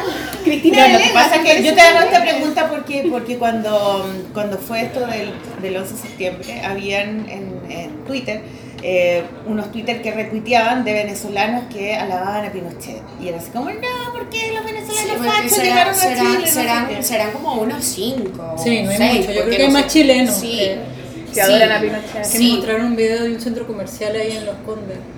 Del ¿qué desfile militar ahí Ay, sí, Pinochet. qué horror, ¿En qué horror. Sí, Sí, en el Costanera, Sí. horrible. Horrible. No, pero no, No, no, en- la costanera se llama el de los Condes. En Los Condes. No, Ya. pues No en la costanera tiraron como una al hueá revés. bacán. Ah, ya, en ya, la ya. costanera al revés. Aquí era. Yo creo que no, pues nosotros venimos, nosotros repudiamos mucho la Lo que- dictadura, última dictadura que tuvimos antes de esta, que era la dictadura de Marcos Pérez Jiménez, que salió en el 57, 58. Y yo qué te puedo decir que soy periodista y que toda la vida he estado involucrada en todo el proceso político, de alguna manera, que vengo de, pa de mi padre, de mi abuelo, de mi madre, maestra. Entonces, yo qué te puedo decir que no conozco, los- voy a cumplir 30 años de mi vida y no conozco a nadie de derecho en Venezuela. Mi padre. Muy bien. No me preguntó que anoche le, le dije No a mi amiga. Annelies que iba a entrevistarte a ti y que iba- y te íbamos a entrevistar. Y, y eso me dijo ella, me dijo, oye, es que pregúntale si todos los venezolanos son fachos. Yo creo que hay una mala, hay una mala propaganda. Quizás se deba a que nosotros también hacemos una mala propaganda. ¿En qué sentido hacemos una mala propaganda? Que si tú eres de izquierda y yo te vengo con un discurso que vengo huyendo del infierno y yo te digo a ti, mira, eso no es. Entonces automáticamente tú vas a decir, mmm, esta mujer es de derecha. Claro, sí. Pero no existe el análisis, Claro. no existe el análisis de Sí, a mí me dicen eso. Sí, po. Sí, exacto. Si tú decís algo si esa persona Chávez, viene de... Yo no soy ni de uno ni del otro. o sea, Sí, no, y que Cristi- uno- Cristina se ha dedicado de lleno a su carrera y, y a la, la libertad que todo ser humano quiere, porque al final uno no quiere solamente pertenecer a un pequeño terreno Claro. allí anclado y patriótico, porque el patriotismo también termina en fasci- fascismo Claro. y en todas estas distorsiones de la historia. O sea, a la larga uno tiene que entender que somos seres humanos, que queremos el bienestar y que podemos estar en cualquier parte. Y eso es lo que me gusta de Cristina, la libertad de estar en cualquier lugar. Oye, ¿tú trabajas acá de periodista? Yo vine becada por la ONG de Derechos Digitales a hacer una investigación en relación a cibercrimen Ah, sí, del crimen. Cybercrimen, qué choro. cometido por el Estado venezolano. Y eh, Cybercrimen es como crimen en internet. Sí. claro.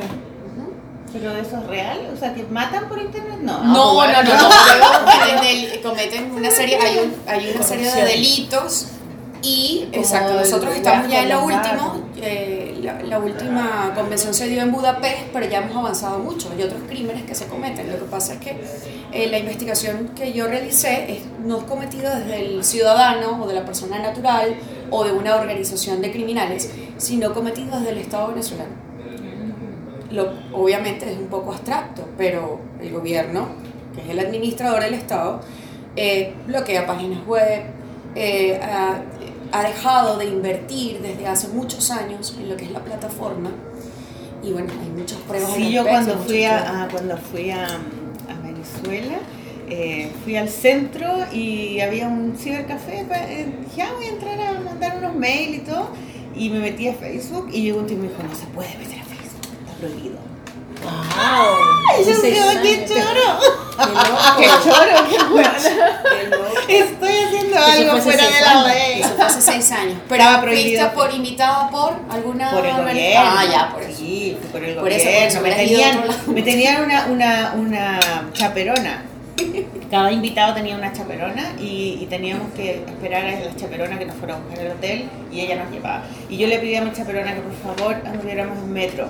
Yo no quería conocer el metro y ella me dijo, no, es que no podemos porque es peligroso y no sé qué. Imagínate ellos mismos dicen.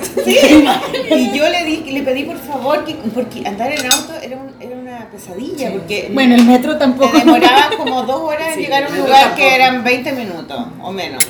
Entonces, pero el metro era muy divertido porque era igual al metro chileno, pero igual, como que lo había construido la misma empresa. Hace seis años. Es claro. Y no tenía, eh, no tenía publicidad.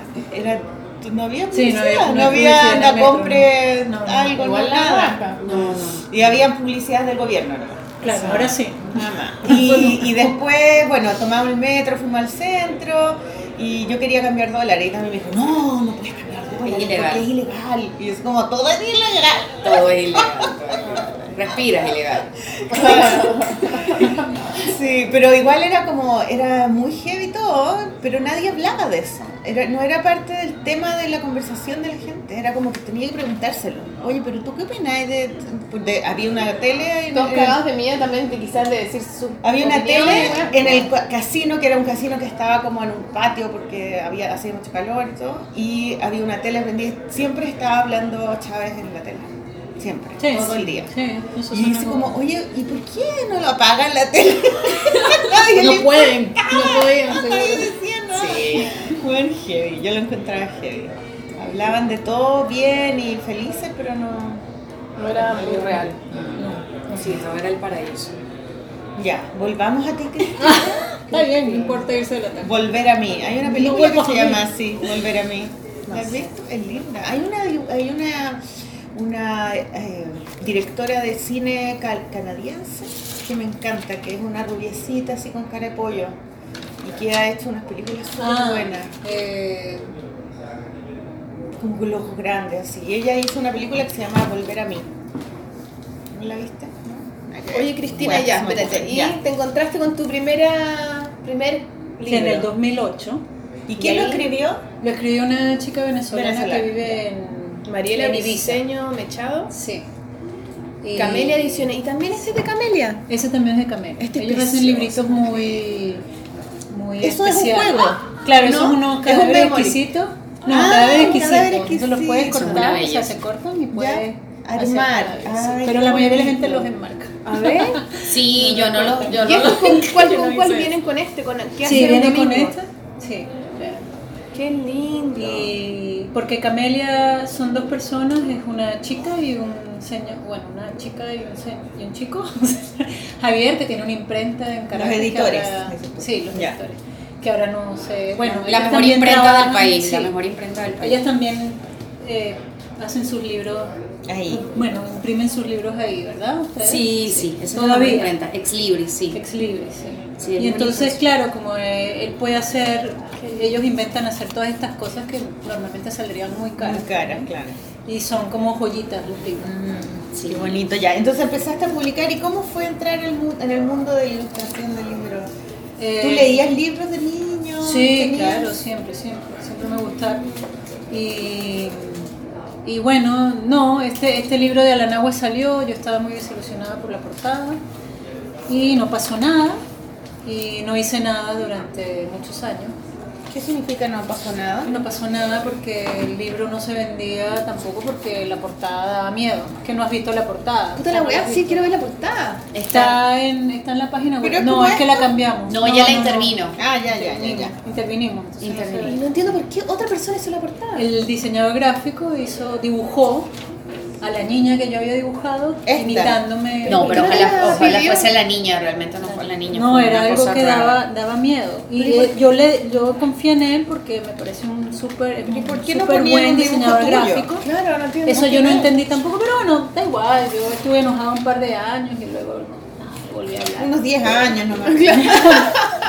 Tiempo, Se me acabó Después después de pensé, 25 después ella años. me, me pidió ilustrar otro libro que se llama La mano de mamá, que no la tengo. Y eso es una belleza. Y le dije sí, porque dije, ¿por qué voy a seguir enojada con una persona que además es una buena persona y es una buena editorial? Dijo, ya, pero no me hagáis ninguna portada. Pero le dije, pero ahora yo hago la portada. Y sí, estuvo lindo también ese libro. Y, y luego al mismo tiempo yo estaba haciendo otro libro que es este, el del bosque.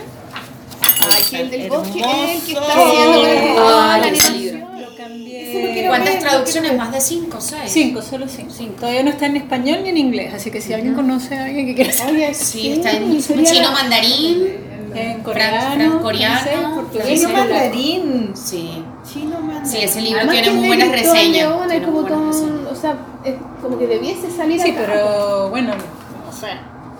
Eh, y Cristóbal fue el que me ayudó a terminar, porque yo me, yo nunca escribo texto cuando hago libros. El texto siempre viene al final, que normalmente siempre me ayuda Cristóbal.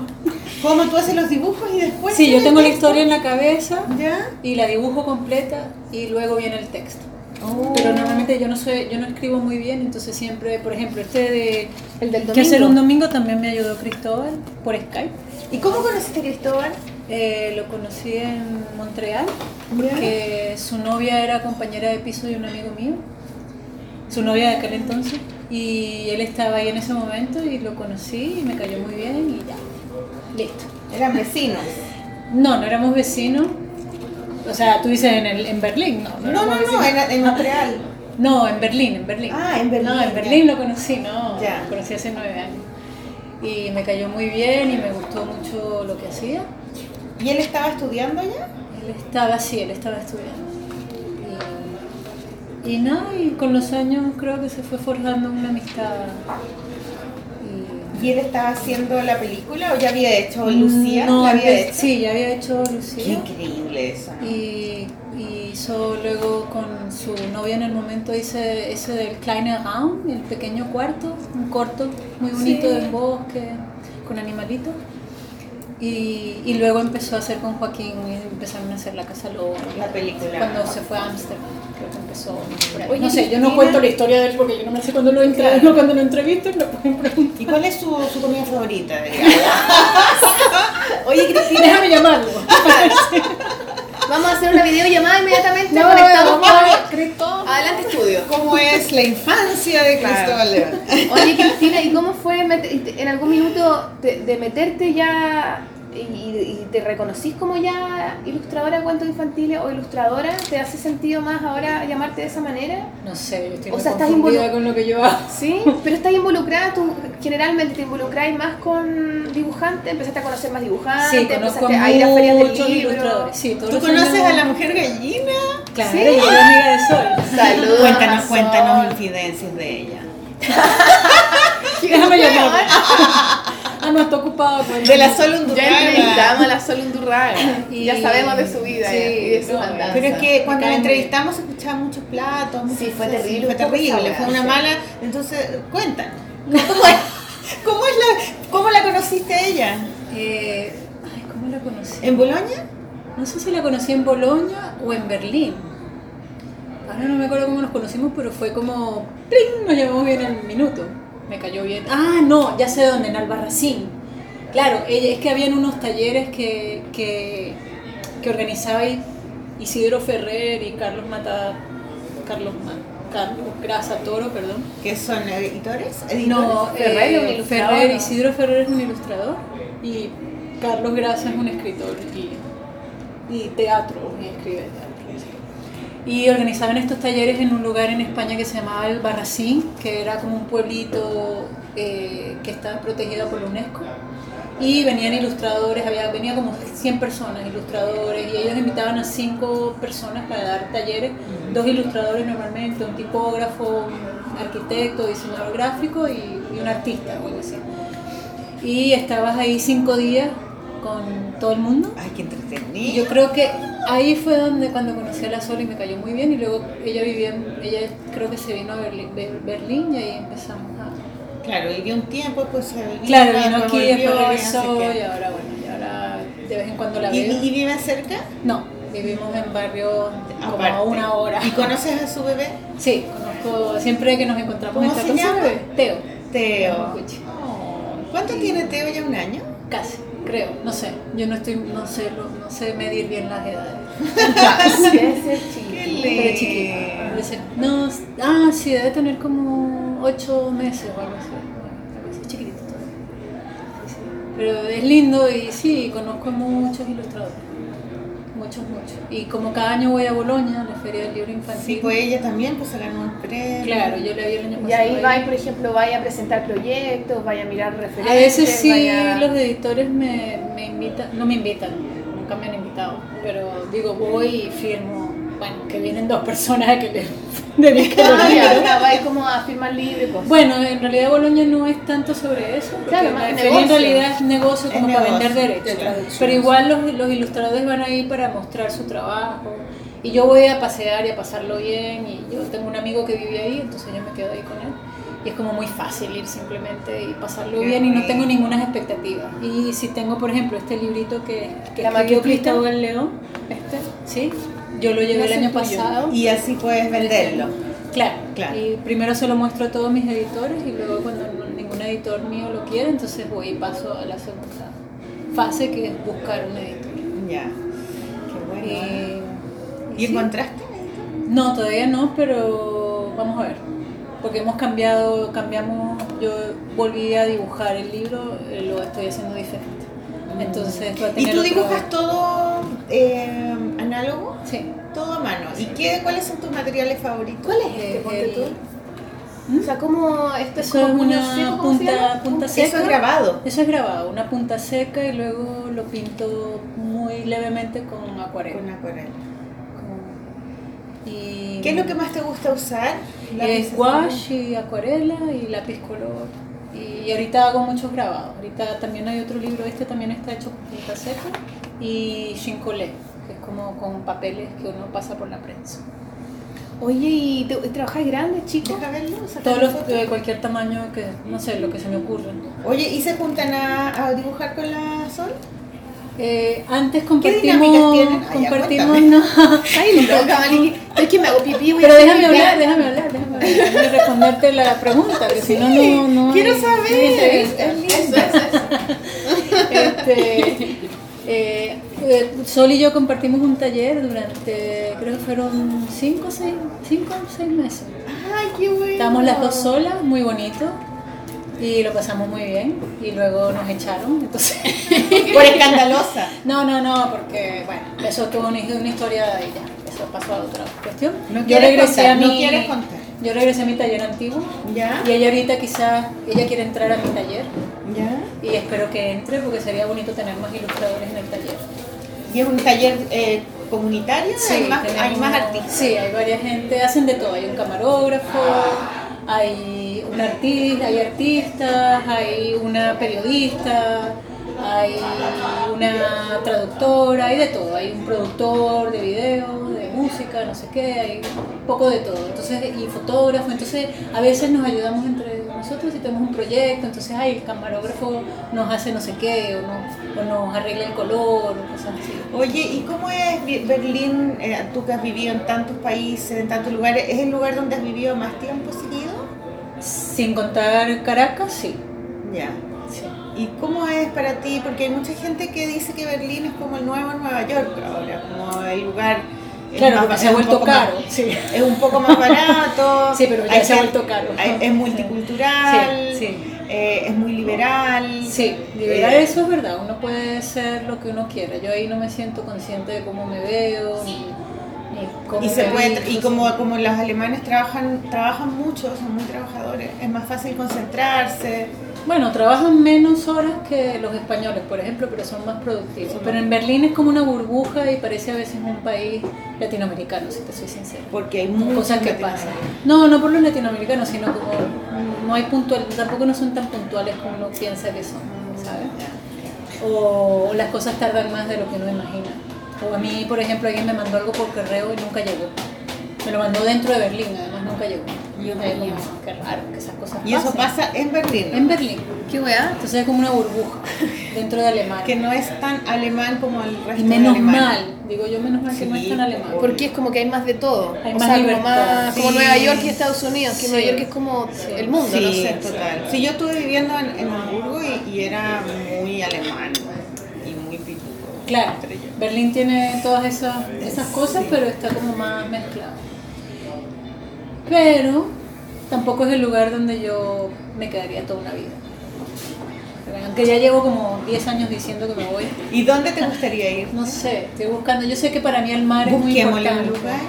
¿Viste La el libro de la Chile, pues, ¿Viste el libro de la el libro de ¿Cachai la Sol? Oye, el libro de la Sol, ¿Cachai el ese atlas que hizo, el atlas ¿El Atlas? No, yo no. La americano. Sol, vi la playa. La Sol. ¿No viste el atlas? Sí, vi el Atlas también. Es que ahí podríamos tener el atlas y buscarnos un lugar a la Para- Vamos a traer Cristina. un mundo, Cristina, y lo vamos a hacer girar y Sí. tú pones el dedo.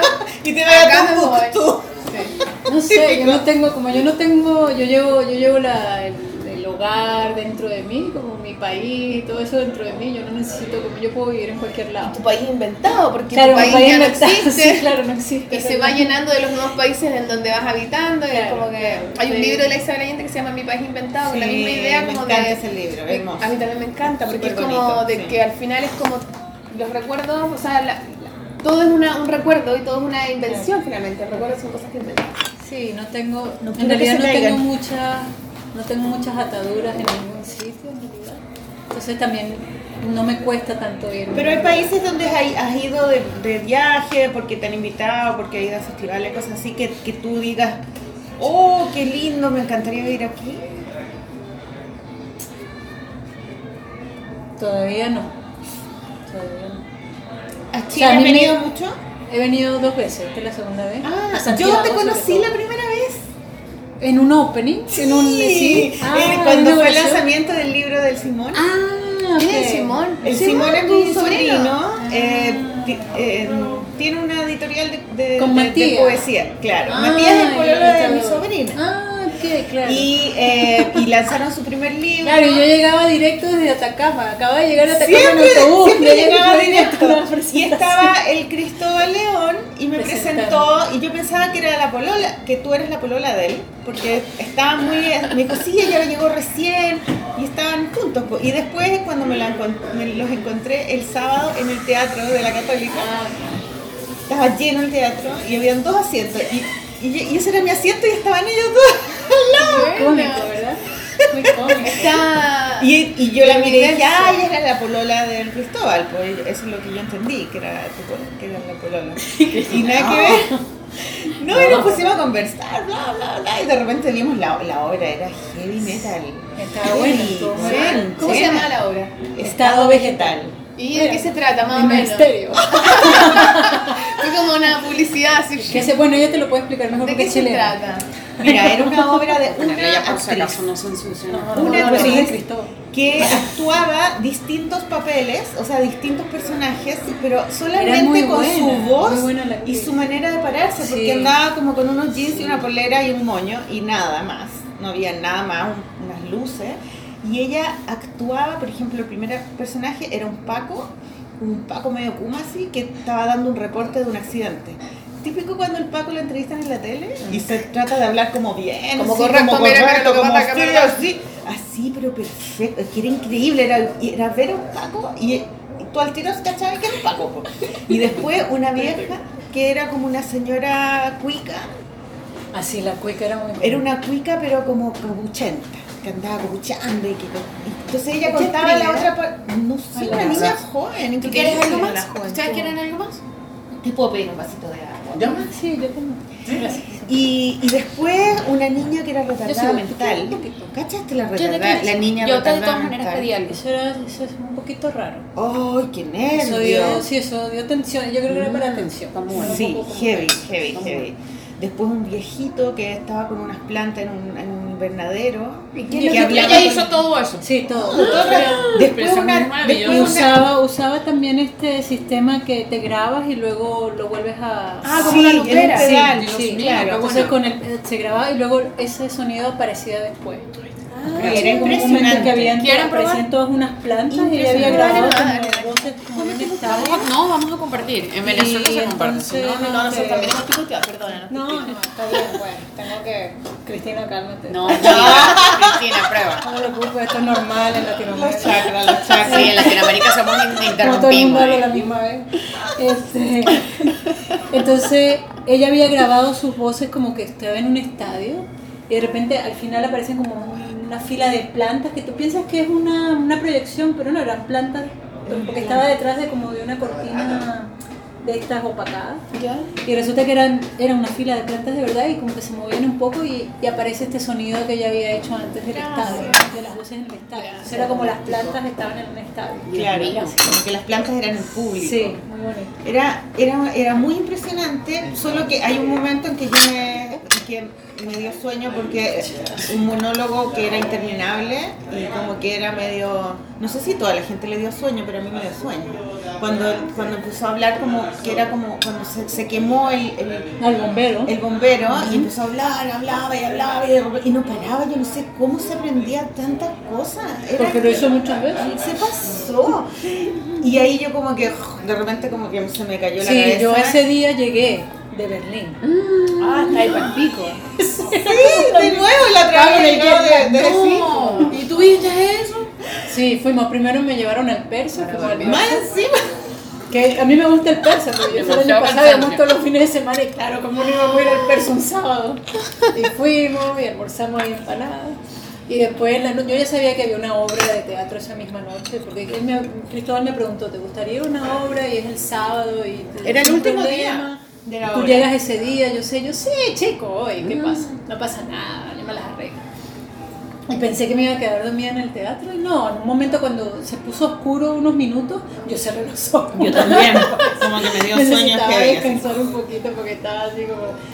y- pero bien, pero fue una, una bonita bienvenida. Fue como muy lindo regresar a Santiago y tener de repente todas estas actividades como muy Panorama. No, y después ya salimos y, y, y me, y me dice el Cristóbal, oye, pero vamos a ir a comer, vamos a comer una pizza.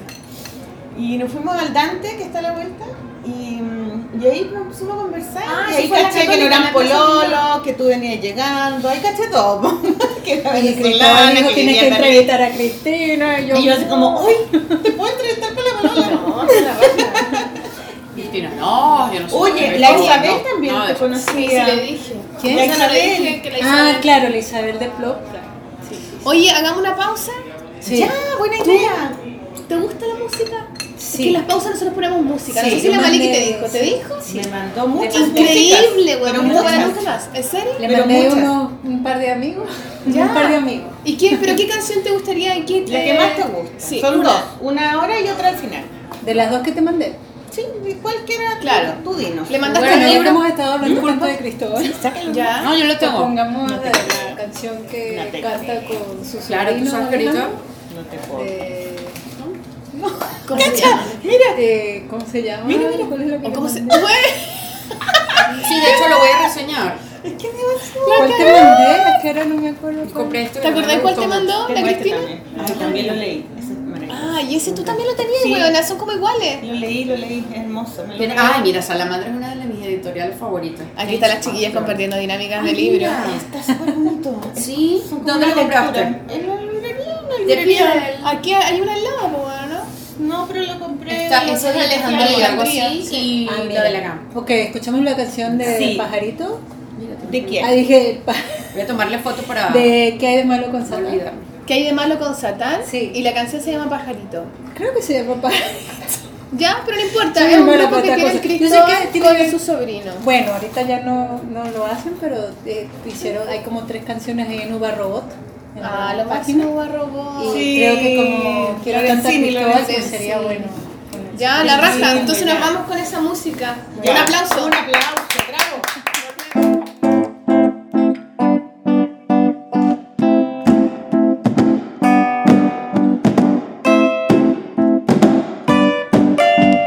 Casi la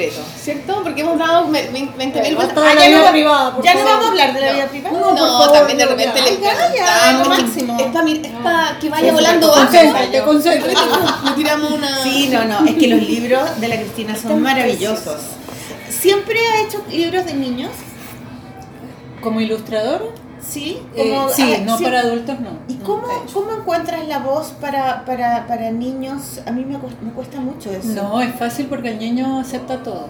Yo siento que el niño es una persona mucho más abierta que un adulto. ¿Y tú tienes, tú sientes que eres una niña cuando estás escribiendo? Es que yo soy una niña. O sea, yo ya soy, yo, mi personalidad es bastante como... como que ese Niña de ese mal es tu humor. espíritu.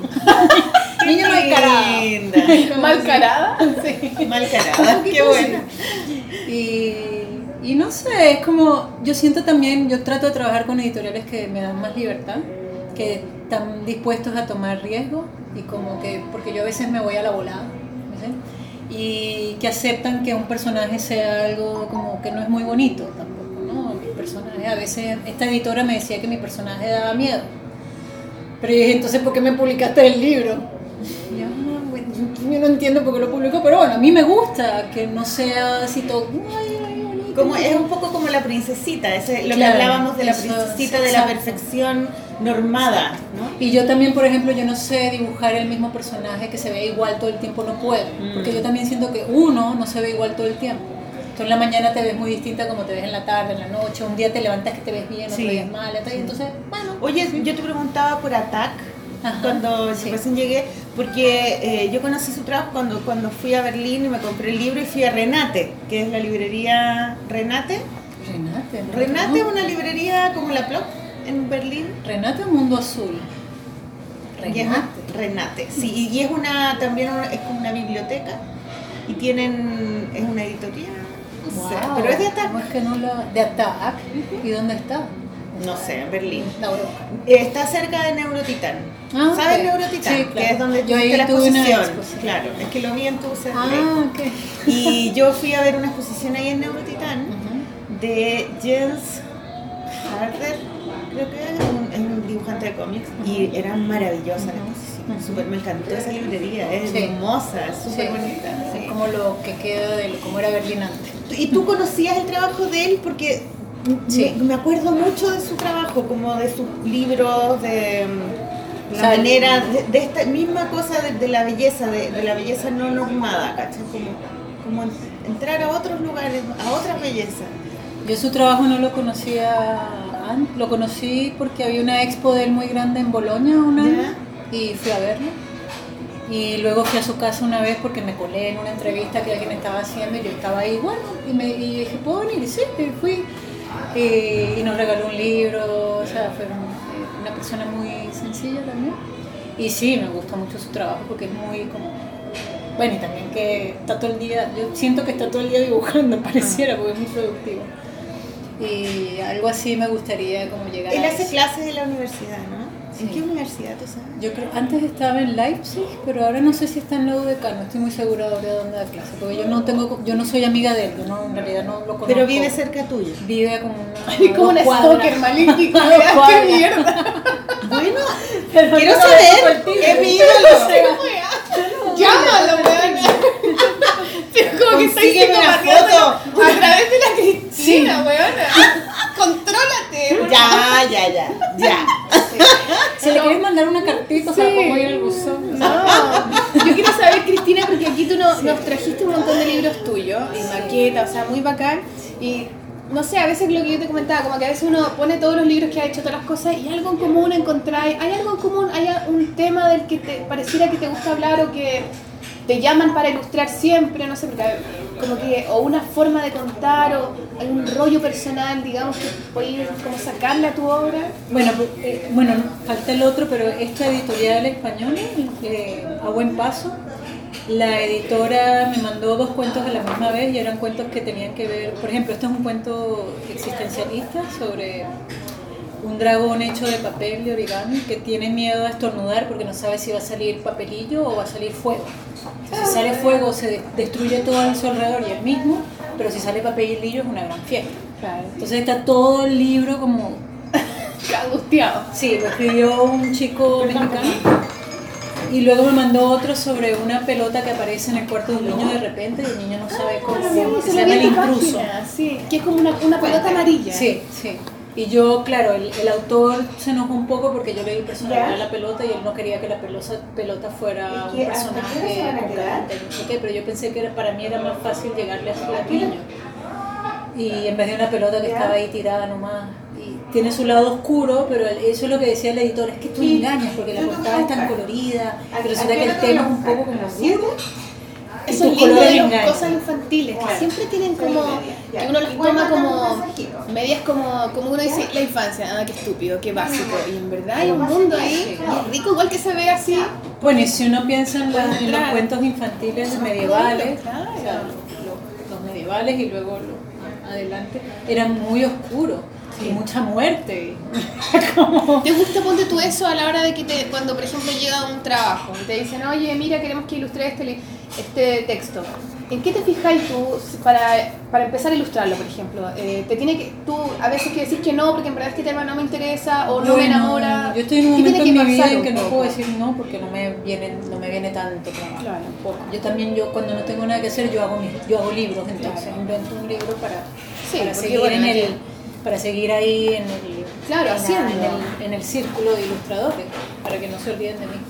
Y cuando llega un texto que de pronto no te enamora tanto, ¿cómo lográis engancharte y descubrir tu mirada, en el, por ejemplo, Claro. en el caso de la pelota? A ver cómo... No, pero eso sí me Piensa en la plata que Sí se va a ganar y se imagina con No, pero es es que, no pagan muy bien. Hay veces como estrategia igual. Ponte a mí me pasa que me llega un texto y no sé, independiente que me guste o no, yo trato, por ejemplo, de usarlos como excusa para si es que estoy rayando la papa con, por ejemplo, hacer lapicitos de colores. Entonces mando propuestas lapicitos de colores. Entonces así hago el libro y aprovecho de ejercitar algo que me llama la atención en ese momento. Bueno, lo, lo bueno cuando uno trabaja con editoriales que te dan más libertad es que, por ejemplo, cuando yo ilustro, yo meto ahí muchos elementos que son míos, como cosas secretas Claro. también. Y eso es divertido también, como meter ahí sí, como guiños que solamente tú o la gente que te conoce lo entiende, ¿no? Como, per- como personaje, como sí, así. Sí, como... eh, bueno, nada, no sé qué iba a decir. Un ejemplo. No lo voy a decir. Un ejemplo. Por ejemplo, este, este libro, Los objetos perdidos, este lo- es tu historia. Es mi historia. Y tú le- lo dibujaste entero porque tenías la idea en tu cabeza. Sí. ¿Cuál era la idea? La- Bueno, yo este personaje de Cuchuplum lo inventé hace... ¿Cuchuplum? ¿Se llama Cuchuplum? Cuch- ¿Y por qué- Cuchuplum. por qué qué se llama aparece en otro Cuchuplum? este?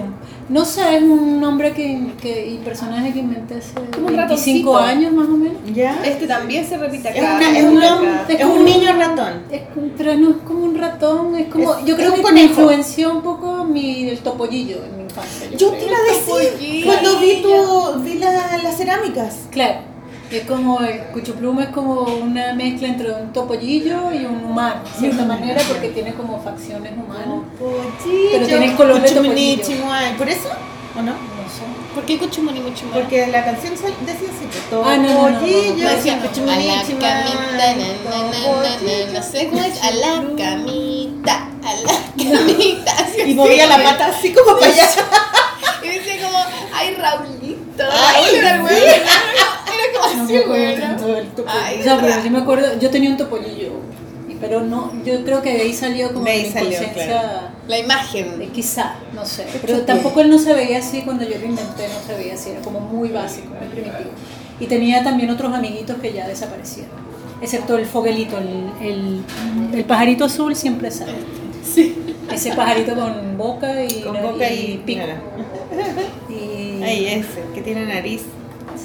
Como ¿Y cuál es la historia tú de este? ¿Cómo? Este, bueno, yo quería, yo quería hablar sobre cómo se, cómo se encontraba, cómo uno formaba amistades, de cierta manera, cómo uno de repente conocía a alguien y se volvía amigo de alguien. Y este es un, esto, estos personajes que deciden irse a la aventura porque ven así como una pancarta de una jungla y dicen, va, vámonos para allá.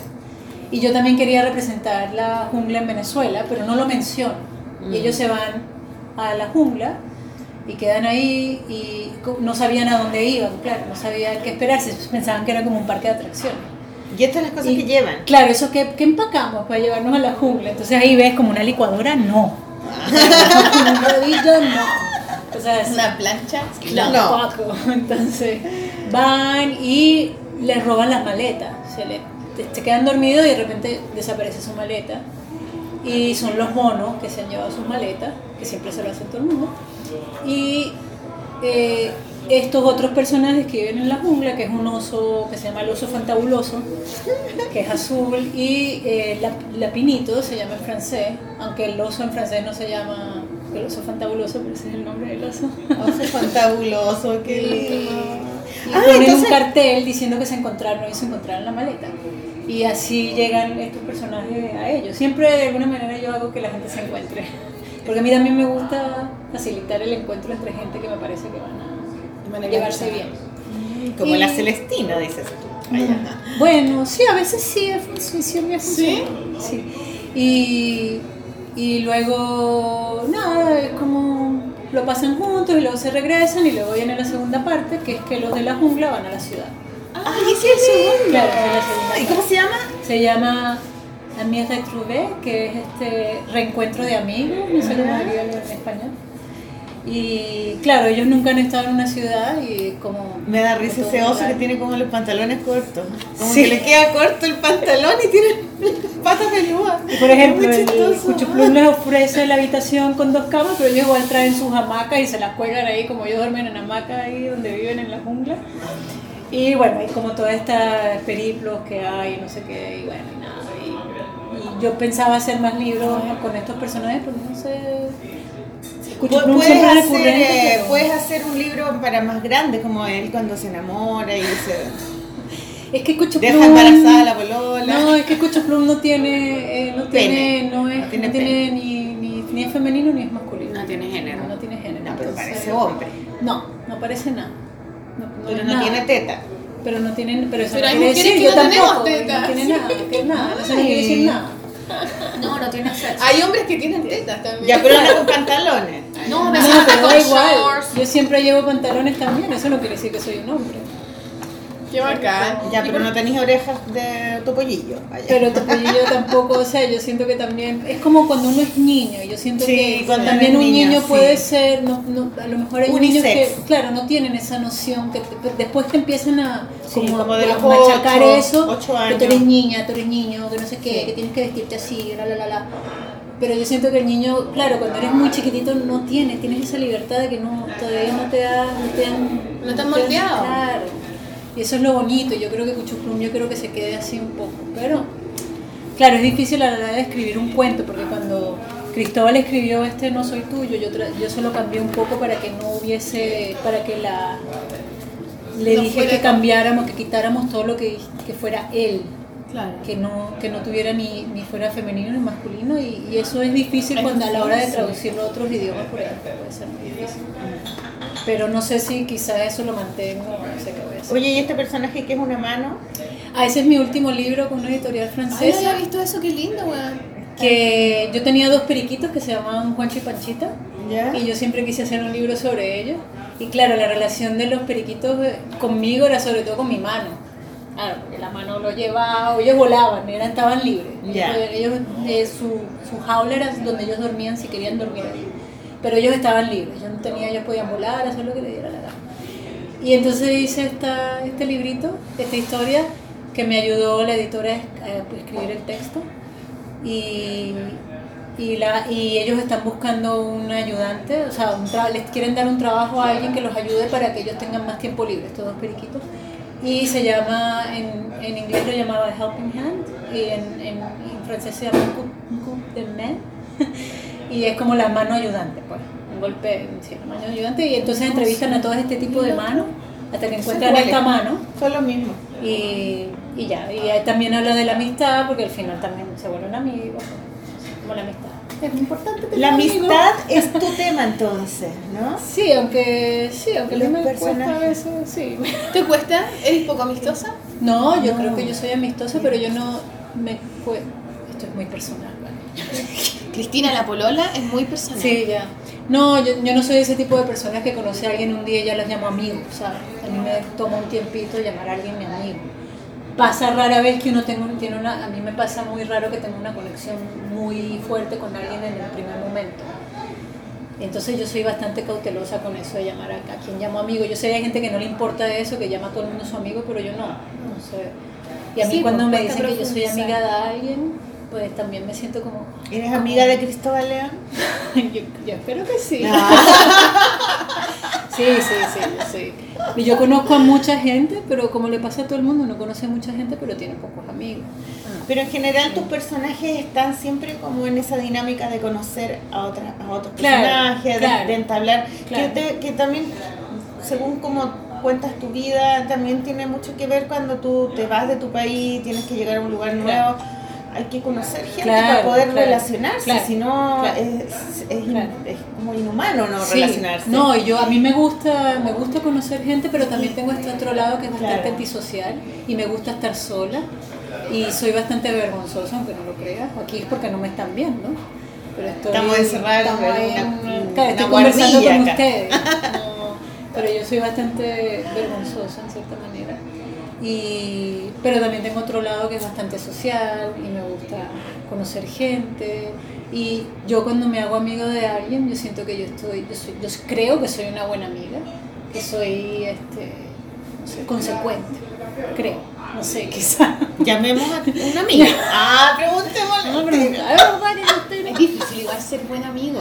Es difícil, Cuesta. pero yo también como yo no tengo responsabilidades de hijos ni nada de eso, ni de que no tengo novio, no, estoy más pendiente de los amigos, obvio. Claro.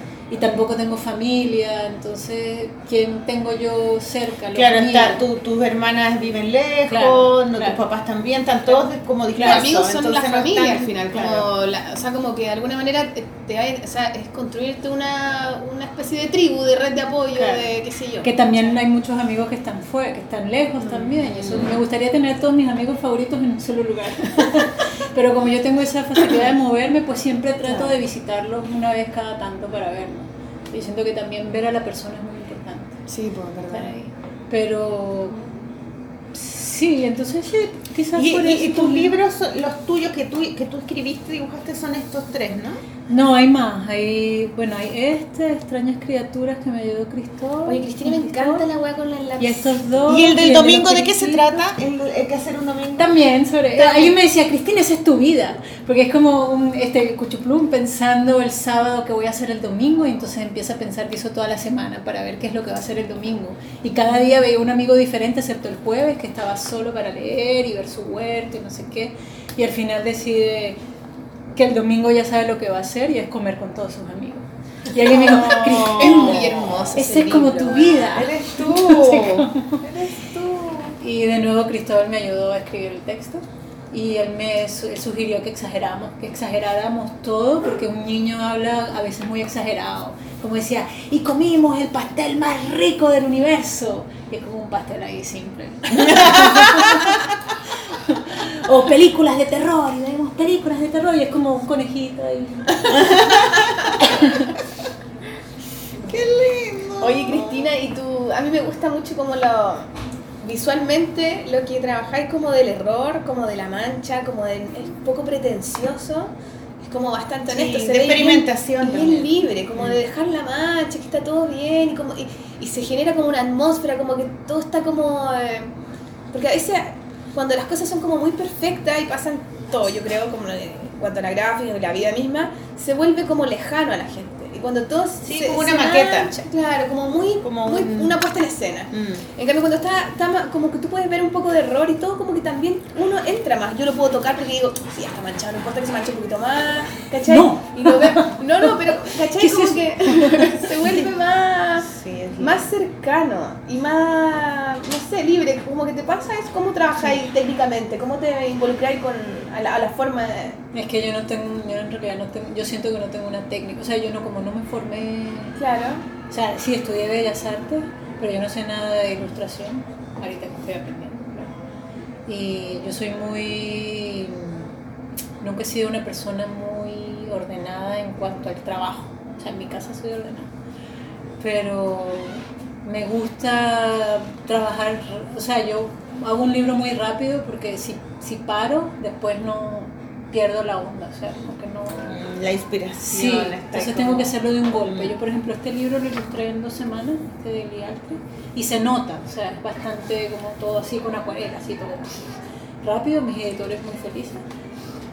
Sí, tiene eso, tiene, eso tiene tu trabajo que tiene una- un espíritu espontáneo. Y Mm, siempre lo espontáneo te da una sensación como de hogar, ¿cachai? Como de es acogedor, es, una- es como aquí está calentito, es espontáneo, es humano. Claro, no hay que Eso parecer tiene- nada. Y no sí, es- eso tiene tu trabajo. O sea, ¿Qué- no es del qué- gusto de mucha gente, pero está bien, a mí me gusta así.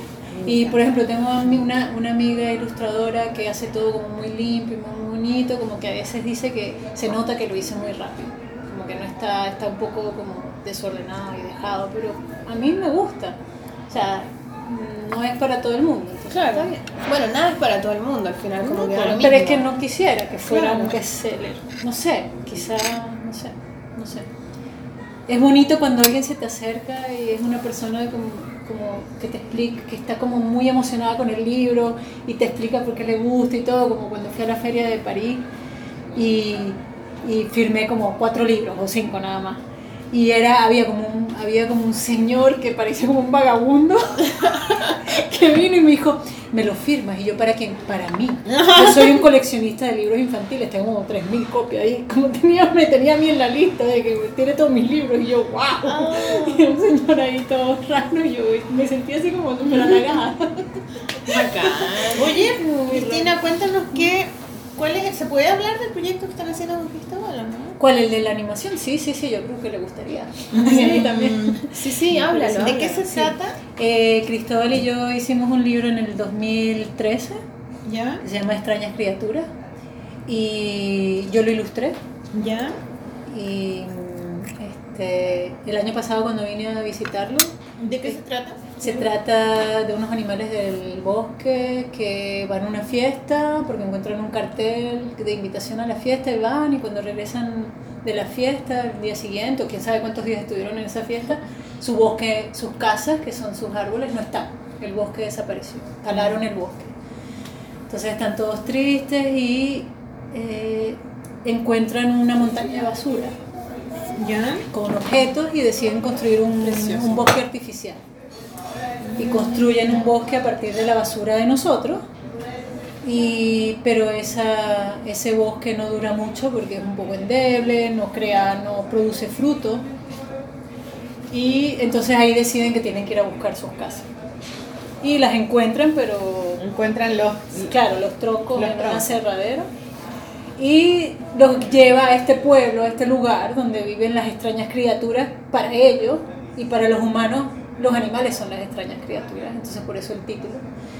Y tratan de preguntarles si han visto sus casas. Claro, los animales vestidos de humanos supuestamente. Claro, con una una máscara. máscara ahí medio mal hecha. Y, y no consiguen comunicarse con los humanos, pero los, las mascotas de los humanos, que los, anim- los animales del bosque llaman los cuidadores de los humanos, Los perritos. este, sí les, los escuchan y entonces deciden entonces ellos hacer una fiesta para los humanos. Y van los humanos a la fiesta y cuando regresan, los animales se han robado sus casas. Entonces se la llevan completa. Y esa es una. En mi historia original, los animales iban y se robaban los muebles. Pero Cristóbal me dijo: Cristina, es un libro infantil, es más fácil dibujar que se llevan las casas. Puedes hacer lo que quieras. Y yo, sí, es verdad. vale". Entonces lo hice. llevan la casa entera, Sí. Entonces, para que los humanos llegaran a ellos y les explicaran que les habían robado sus casas. Y entonces ayudan, entre todos empiezan a plantar un bosque nuevo. Oh, mira, ¿y esto, qué es lo que es esto? Es una... Eso es un PowerPoint. ¿Es un- Es un letrero que dice árbol igual a casa. Mira qué bonito. Y entonces el año pasado cuando vine a visitar a Cristóbal, yo los ayudé a Joaquín y a él, a él a hacer un... Estaban haciendo un videoclip para Ha- Hasikuta, creo que se llama el grupo. Y era en stop motion con, con carboncillo. ¿Ya? Y yo los ayudé a hacer algunos dibujos y a animarlos, ¿no? Sí, ahí en la galería. Ahí en el Metales pesados. No, ah, ah, en- bueno, ahí salían algunos de los dibujos. Sí, lo vi ahí. y, y animamos eso y yo, ay, qué divertido es esto. Y Cristóbal me dice, me dice un día, deberíamos hacer, yo quiero hacer un corto animado de extrañas criaturas, pero tú te tienes que venir a Chile, Cristina. Y yo, ¿qué? Yo no me voy a venir tres meses a Chile, le dije yo, vente tú un tiempo a Berlín y yo me voy otro tiempo a Chile. Yo le dije, sí, dale, yo puedo. En aquel momento no tenía tanto, eh, acababan de terminar, eh, estaban a punto de terminar la Casa Lobo, así que no tenían tantas cosas cuando formulamos esto, entonces aplicamos a un Fondat para esto y lo ganamos. Y yo no me esperaba que, que fuéramos, que era en serio, yo no me lo... O sea, me- yo lo quería hacer, pero pensaba que iba a ser como, ah, para divertirme, no sé qué, y yo pensaba que era como... Claro. Y en eso me dice, ganamos, nos vamos a ver. Oiga, ok, chévere, entonces... Y vino Cristóbal a Barcelona y a Berlín en el verano. Y ahora me tocó a mí venir para terminar el, el corto. Y la idea es que iba a ser en carboncillo. Pero Cristóbal sintió que hasta hicimos postales que no las traje, por cierto. Yo lo que vi en. Instagram eran unos monitos hechos como Claro, Cristóbal pensó que era mejor hacer muñeco para que no se pareciera al libro, porque también sintió que si hacíamos eso en carboncillo era como él estuviese dibujando mis dibujos, que Mm. tiene razón. Y es bonito también tener como diferentes este, claro, Están en un bosque diferentes versiones de extrañas criaturas. Sí, estamos en el jardín de, la casa de los padres de Cristóbal.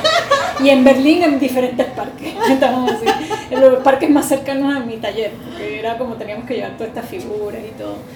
Y es como muy, claro, es todo como stop motion o video, con nylon movemos los muñecos, o con las manos, así. Y luego lo que vamos a hacer, lo que estamos haciendo es que eh, imprimimos en blanco y negro eh, cada frame, ¿cómo se dice? Cada Ya, fotograma. fotograma en blanco y negro, como una página, nueve fotogramas chiquitos y eso los pintamos a mano.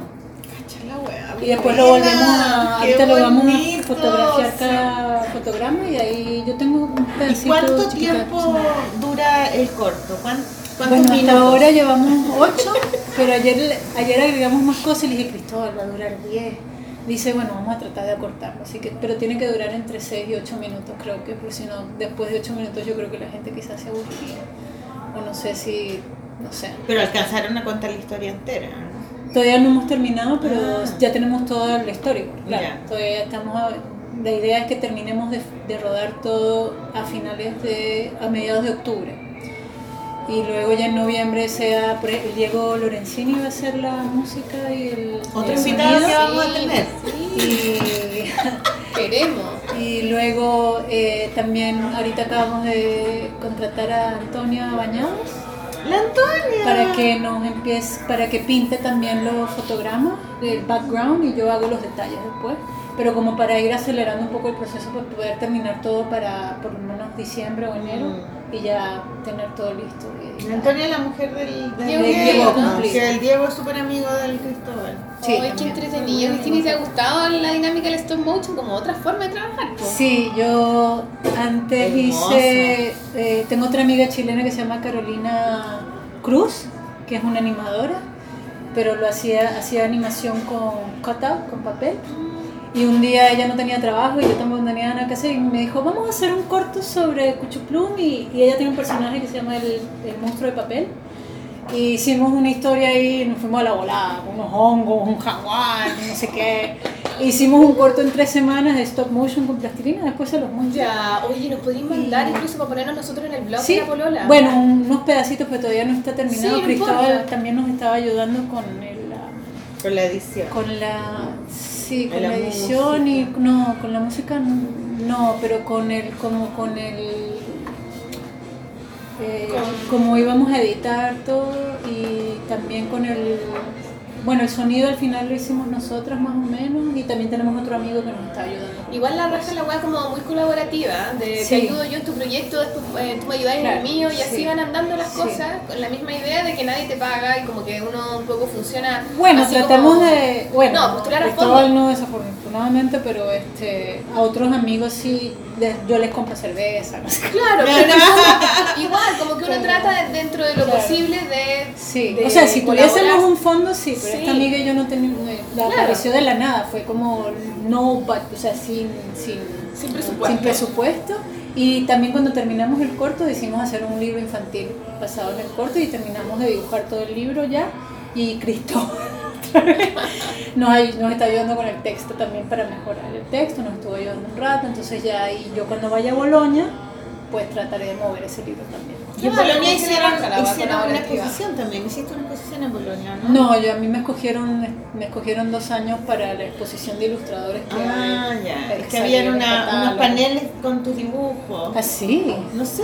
en. Bolonia. No sé dónde. O no, en Suiza, eso habrá sido en Ginebra sí. que me invitaron a dar una, Muy bonito, una- sí. una- eran los 10 años de mi editorial suiza y que fueron los primeros que publicaron Extrañas Criaturas y me invitaron a mí para dar unos talleres y para hacer unos murales. Oye, me encanta, es tan rico, mira. Eso besito. ¿O no? Es lo máximo, quiero Oye, puro tocar tu libro. ¿Y por qué no así vaya a dar un taller eventualmente Ah, acá? sí, bueno, Para Isabel de. Plop, que me preguntó si quería hacer un taller. El año pasado cuando vine a Santiago, Cristóbal y yo queríamos hacer un taller que se llamaba Cuentos Veloces, pero nadie se registró. ¿Nadie o, o poca? O nadie. Yo creo que nadie, porque no me dijo nada Isabel. Entonces yo pensé, bueno, qué fome. entonces Pero pasa, pensé, eso pasa. Y en- cuando me invitaron a Guadalajara a la feria del libro, yo di ese taller, le pedí permiso a Cristóbal a ver si podía darlo sin él. Y me dijo que sí, claro. Y fue todo un éxito. Entonces yo quiero volver a... Quería darlo aquí, le pregunté otra vez a Isabel si podía hacerlo sin Cristóbal, porque Cristóbal está muy ocupado. Y me dijo que sí, a ver si ahora en noviembre alguien se registra. Obvio que sí, Ahora sí, pues, le ponemos todos acá, le ponemos bueno, le ponemos bueno. Ponemos bueno. Es muy divertido, logran pasar bien. Yo le pregunté a la Cristina de qué se trataba y me dijo, no, no, no, no, no, puede- no, se, puede, decir. No, se tiene que decir cuando la gente vaya al taller. Pero ¿y los materiales? Eso los digo yo cuando... Pero Ah, es muy sencillo, es con los materiales que uno trabaja normalmente. Ya. Y este es para, para que hagas una historia en seis horas o menos, La raja, weón. muy rápido. Y, yo trabajé, claro, en Guadalajara eran, eran todos ilustradores y eso es bueno que sepas dibujar, pero si no sabes, bueno, no sé, pero yo creo que la gente que Que dibuja... te guste Que le guste dibujar, dibujar, creo que lo va a disfrutar claro. más. Y si ilustradores mucho más, supongo también. Y bueno, esa es la idea, vamos a ver si, se, si pasa. Vamos a ver que sí, ¿qué va a pasar? Oye, ¿hasta cuándo te vas a quedar? Me quedo Cristina? hasta finales de noviembre. Qué. ¿Y te gusta Chile? Me- bueno, sí, claro. Sí, sí, regresé que me... Sí, Santiago me gusta. Y cuando fui al desierto de Atacama me gustó mucho. Y fuimos también a Licanray y Frutillar, que era un poco extraño el Frutillar, pero era bonito igual. Y este año voy a ir al Festival de Valdivia. de. Ay, qué lindo. Ay, qué bacán. Y nunca he estado y creo que... Que se gane el festival en la película. Sí, pues. Sí, que se gane, yo creo que va a ganar. Y, Quiero verlo. y no, sí, sí, me gusta Chile y la gente que he conocido es muy linda. Los amigos de Cristóbal me caen muy bien. Y, sí, me siento muy acogida. Bien, qué bueno, Gaya. Qué emoción, qué lindo. Oye, ¿tu amiga se aburrió? No, se fue a hablar porque tiene que hacer. Oye, vamos cerrando. Vamos Sí, a cerrar y ponen la otra canción. Eh, relación. Hay que decir los Patreon. Sí, pero espérate, los Patreon. Pucha, ya lo voy a buscar, pero son los Oye, o día al tiro esa weá, po. Ah, no, ahí tienen los Patreon. Es que nosotros tenemos una weá que es como una plataforma. Bueno, nosotros no. Existe una plataforma que se llama. ¿Se llama Patreon? Sí, se llama Patreon. se llama donde Patreon. tú subís un proyecto y como que decís. eh, Este es mi proyecto, hago toda esta weá y la gente te va como. tiene posibilidades de colaborarte, ¿cachai? Con un dólar, cinco dólares, bla, bla.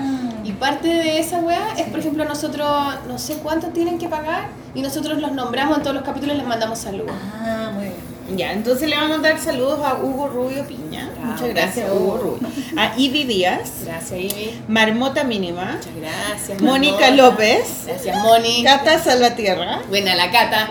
Pablo Jiménez Buena, Pablo. y Silvi Cultrix. Oye, y no, no hemos sabido si tenemos más o menos, weón. Nosotros como que repetimos este Ya, mantra. dale, son más, son más. Bueno, vamos a actualizar nuestra dinámica Patreon. Ya, a poner las- vamos a recomendar un libro y como nuestra amiga venezolana está acá y se compró el mismo libro que Oye, yo, sí, weón, qué divertido. recomiéndanos este libro. ¿Qué nos puedes decir de este libro?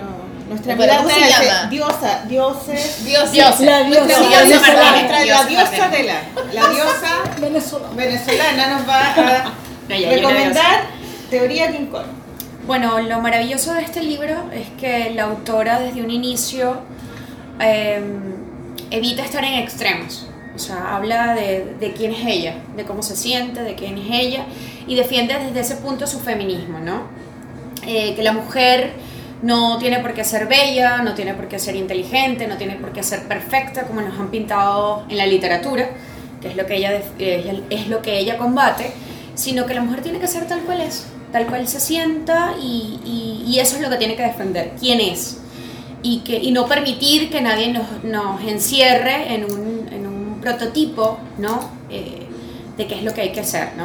Entonces me gusta porque este libro, de hecho, ya tiene 10 años de haberse publicado, creo que ya está en la tercera o cuarta reedición en español. Y, y creo que es una creo que es uno de los libros que, que Maliki está posando ahora con el libro. Perdón, ustedes no lo pueden ver, pero eso está pasando Sí, ahora. en este momento.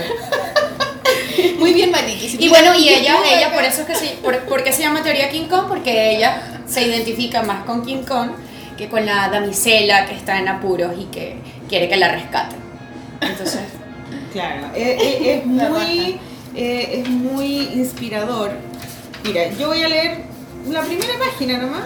sí. Es- Esa primera ya. esta. Escribo desde la fealdad y para las feas, las viejas, las camioneras, las frígidas, las mal folladas, las infollables, las histéricas, las taradas, todas las excluidas del gran mercado de la buena chica.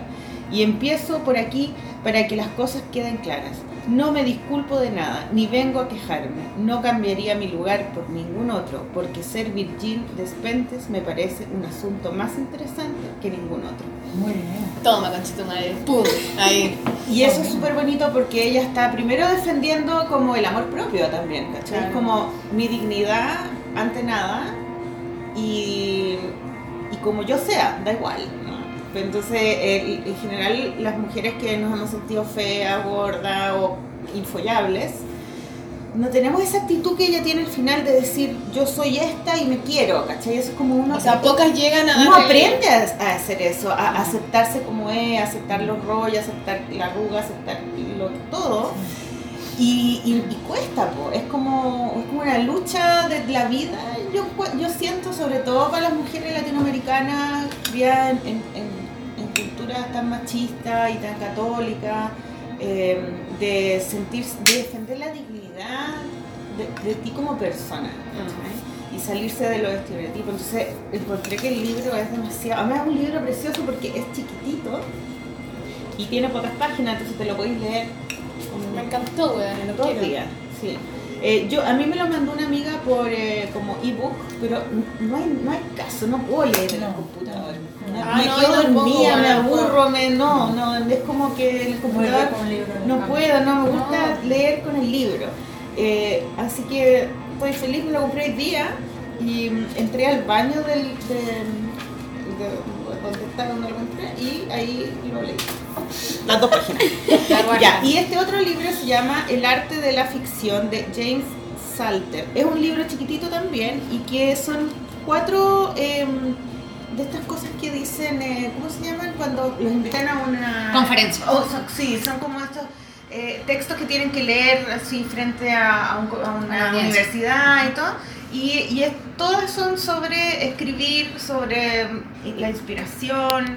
em, El trabajo del Sí, escritor. del escritor, sí, y, y de sus libros favoritos. Y mm, el arte de la ficción se llama. Y a mí me encanta, es que ahora como estoy escribiendo eh, columnas, entonces estoy escribiendo y nunca había escrito así como ya voy a escribir. Entonces, eh, me- a mí me encanta, me encanta la literatura y hay una parte aquí, bueno, cuando empieza, eh, aquí también tiene una, y- y la primera parte dice, hay quien, el arte de la ficción, hay quien se desmaya con solo ver algo, o al oír una noticia o la voz de, algún, de alguien al que daba por muerto, pero nadie se desmaya por leer un libro. Y eso no quiere decir que los libros carezcan de poder sobre nosotros, su poder es de otra índole. Cuando lees no ves ni oyes nada, y sin embargo te parece que sí. A mí me parecía estar en la Indochina francesa mientras leía El amante, de Marguerite Duras. Veía las amplias avenidas arboladas, los trajes blancos del barrio chino. Conocí a la madre y al hermano, el increíble cuerpo desnudo de Hélène Lagonel, al amante patético y el hecho de que todo era parte del pasado, pero también estaba presente en la cara de la mujer que lo escribió. La novela se narra en primera persona. Caché que eso es- me, me gusta la literatura, que tú leí entras como a un mundo Claro, sí. que te lo armáis tú Sí. y que, no sé, eso lo encuentro mágico. Me, me- me encanta, de- sobre todo la ficción, que ahora yo estoy escribiendo, pero en general yo escribo como autobiografía más bien, porque no, no sé, no tengo mucha confianza en compartir ficción, pero me encanta la ficción. Oye, yo quiero recomendar un podcast. ¡Ay, qué! Sí, Ya. porque yo estuve en Valdivia hace poco en una feria del libro y fue bacán, lo pasé la raja y me encontré con un amigo que era, o sea, compañero mío de la universidad. Y el weón, bueno, me encontré con otro weón también y todo, tanto en Valdivia todo el mundo como ¿Verdad que fuiste así. Valdivia? Sí, fue muy bacán. ¿Fuiste a carretear? Sí, pero sabes que no tanto, ya no soy tan carretera, Ah, weón. bueno, me, ya me volvió la vieja culiada ya. No, tomé y todo, pero ya no, no se me calienta tanto el hocico, weón. Ah, qué bueno. Pero no, lo pasé la raja y me encontré con unas, unas amigas que tenemos un grupo de, bueno, teníamos ya a esta altura un grupo de música, así que pudimos ensayar, jugamos a la ¿Que música. teníamos, no lo tienen ya? No, es que las moñas ya como que no tocábamos. Un grupo es como si tú estás tocando, digamos. Este año no hemos tocado, no tocamos en Valdivia, pero hicimos otras cosas. Jugamos a la música, que es como lo esencial, y fue bacán encontrarnos. Entonces, eh, quería recomendar ese podcast del Manuel Pinto, que es un weón que era compañero mío de la U y que por millones de cosas vivió en hartas partes y ahora está viviendo en Valdivia. Entonces nos juntamos, almorzamos, nos cagamos la risa, nos acordamos la U, bla, bla. Y este weón está haciendo un podcast en la radio austral, no, en la Universidad Austral, en la radio de la weá. Y el, el programa se llama Blog de Notas. Y es muy bacán porque es él solo. Se sienta así, creo que es una vez a la semana, se sienta y empieza a hablar de temas distintos, así como la montaña. Bla, bla, bla, no sé qué weá, y pone puras canciones que tengan que ver con la montaña. O no sé, eh, la, tomar once. Entonces habla de qué significa tomar once, le saca el rollo, bla, bla, bla, no sé qué weá. Y pone puras canciones de tomar once, té para tres. eh, ¿Y es simpático? Sí, es buena onda, así que... Porque tiene que ser simpático para escucharlo. Sí, bueno, no sé, pues prueben. Pues igual está, está entretenido, entonces mm, se llama Blog de Notas. Y lo pueden en- encontrar en Facebook y en Ebox.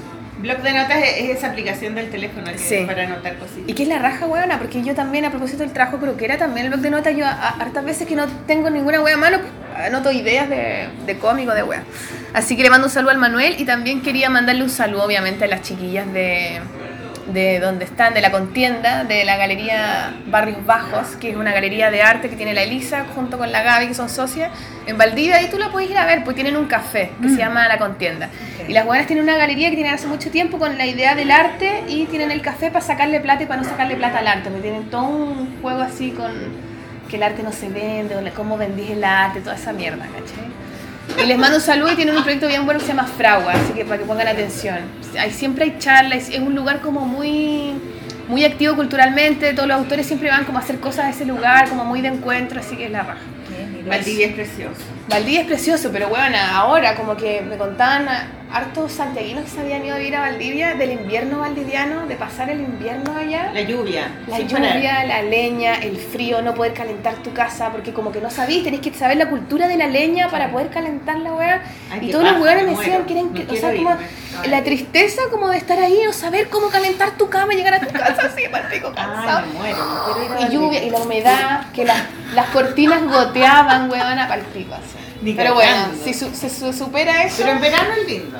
sí, no, a mí me colapsa el frío, la lluvia. habían lobos de mar. Hay. Sí, hay lobos de mar, hay cisne, hay, hay cosas, no es la raja, es lindo, pero ahora que está como floreciendo. Sí, es el bonito. Sí, así que la raja. Bueno, eso, Bueno, esa es mi recomendación. La ¿Tú quieres recomendación algo, Cristina? recomendar? Los que mandaste Todo fotos. Ah, ah, pero no salen, no era para simplemente para poner el. Ah, lo digo yo. Por cuáles son los que te gustan porque qué es lo que porque habían dos que eran súper bonitos los que Sí, puse. eh, eh, son libros ilustrados, claro, infantiles.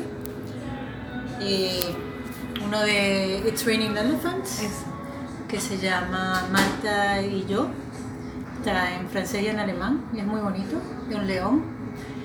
Y, y una chica. Y un elefante. No, no hay ningún elefante. Buen elefante se llama. Ah, It's Raining Elephants es el grupo de, o sea, son dos chicas, Nina Berle y Evelyn Lauber, que son de Suiza. Y luego también recomendé un libro de la Kitty Crotter, que ella ilustró nada más. linda es, como lo que Ella, hace. ella normalmente escribe sus cuentos, pero este lo ilustró nada más, que se llama West, y es como un libro de cowboys, pero con un twist. Tiene así como un... chuc. Es- es- me gusta mucho como lo, lo ilustró. Sí, Y ella en general me gustan sus cuentos y sus ilustraciones. Y luego, ¿qué fue el otro? Que ya me olvidé. Que era es buena ella. Hay otra galla también que ilustra harto con lapicito colores que es la Ana, no me acuerdo cuánto, Ana. Van a acostarte. ¿Por qué, Maliki? ¿Por qué, weona? ¿Por qué? A ver, aquí No está. me acuerdo cómo es la weona, tiene muchos libros. Ah, solamente te mandé dos, ¿verdad? Solamente te mandé dos. Creo que sí, Sí, y los claro. encontré Ah, y luego hermosos. está la ilustradora noruega Mari Kanstan Johnson, que la conocí en Guadalajara. Y también ella tiene un libro infantil que se llama Vivaldi. Y luego tiene unos conejitos que no tiene palabras. Y también me gusta mucho su manera de dibujar. Pasa que, que los libros normalmente los dibuja en digital, o sea, los dibuja a lápiz, luego le pone el color en digital y eso no me gusta tanto como sus dibujos, dibujos. Pero es una ilustradora que recomiendo, está bueno. Ah, la zorra. Bacán. ¿Y tú, Diosa, quieres recomendar algo? Diosa de Venezuela. Dioses, dioses. Oye, Diose, dinos tu editorial igual, pues pasa el Sí, dato. claro, Tu libro que trajiste. Claro, yo, eh, nosotros la- el jueves pasado, eh, es decir, el 6 de septiembre, presentamos eh, la última obra o el último libro que publicamos, Ediciones Letra Muerta, que es el Espacios para decir lo mismo de Jani Oso. Lo, lo presentamos en la librería Catalonia de Santa Isabel. Ah, buenísimo. Y bueno, próximamente vamos a presentar el otro libro, el, más reciente, que sale ahorita en octubre, que es de nuestra colección contemporánea. Eh, nada, eso, yo creo que ese es el libro que recomiendo. Oye, ¿quién sale Bueno. en la portada? Esa fotito. Esa es la fotografía de la, de la poeta Hani Oso. Eso se encontraba en su álbum. La directora y diseñadora es Farida Meré. cajita, está Sí. preciosa la De edición. hecho. Y es una esto se de- trajo de Alemania, No. que era Sí, el que se ahí esto utilizaba en los álbumes. También Sí. tiene esto. a ver. Eso es un álbum eh, experimental. ¿Y ella es alemana? No, Ah, venezolana de origen alemán. Ya. Oye, qué linda la idea esto que vienen dos libros. Sí, la edición bilingüe, eh, español-inglés, traducida por Luis Miguel Izaba, un doctor eh, venezolano, o sea, de literatura, y excelente traductor. Él tradujo en- a Walter Benjamin, tuvo, estuvo becado en Alemania, tradujo a Walter Benjamin, tuvo acceso a los archivos de Walter Benjamin, entonces nos gustó muchísimo su trabajo y bueno, por eso colaboró. El diseño es de esta manera porque eh, Faride se inspiró en una Biblia del siglo XVI que se leía, cuyo canto se enfrentaba a un espejo y se leía de esa manera. Entonces, ¡Qué este, bonito! y la cubierta es, eh, de alguna manera representa el álbum familiar de Honey, que era un álbum como de 1940, 1948. El segundo tomito, ahí aparecen algunas fotografías, manuscritos, porque la editorial se especializa en eso, en el archivo, en, en revisar los archivos de los autores. ¿Y es, y es una editorial solo de poesía o de, No, de no, todo? es de- nosotros últimamente nos hemos especializado en poesía porque digamos que es lo menos comercial, es lo que más se olvida, ¿no? Pero este, Para nuestra idea es, nuestra idea es eh, publicar también novelas, o en este caso eh, también ensayos. Y no solamente autores venezolanos, que claro que es nuestro fuerte, porque de eso se trata, para eso una sola editorial, para reeditar obras de autoras, principalmente de escritores venezolanos, pero estamos abiertos a publicar otros autores latinoamericanos o autores, eh, pueden ser de habla inglesa, pero traducirlos al, al español.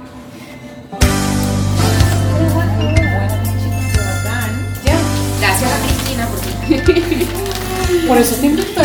Una trampa, una trampa. Oye, Cristina, tírate "Tráeme otro el. Churrumil, ¿Cómo se llama tu, tu, Chuchuplum. Chuchuplum, próximamente. En Chile. Sí, claro que sí. De hecho, el libro, este libro se encuentra, el libro de Cristina, La Apuesta, que ella ilustró, se encuentra en ediciones Ecaré, no sale Plum, pero Ay, el Ecaré. en Ecaré, Sí, de la Lola Larva. allá la tiene. No sale mucho Plum, pero, Pero lo podemos imaginar. pero lo ilustró, Cuchuplín, que es el amigo de Cuchuplanc. pero lo ilustró Cristina. Es lo importante. Ya, Cristina, tírate otro tema para irnos. Ah, el de mi amigo Andrew Wetman, que cuando eh, él es, bueno, en realidad ahorita afina piano, pero también es músico de Canadá. Y tenía un su nombre artístico antes era Tinker Toy y este es un tema que tocó con Polmo Polpo, que es Sandro Perry, que es el cantante Sandro Perry. Y bueno, ahí los dejo con esa, con esa canción, con esa música, porque es electrónica. Ya, nos vemos entonces. Gracias, Cristina, por gracias, haber venido gracias con a la paciencia. el tiempo y gracias Diosa Gracias. Diosa. Diosa Martínez. No, porque hay una diosa que es La próxima nos va a pegar, eso, Dice María. Alonso. Bueno, ojalá fuese María León. Vamos a dejarlo María León. Gracias, chiquillas. Oye, y síganse la próxima Hasta ayer. Ya, nos vemos. Chao, cabros. le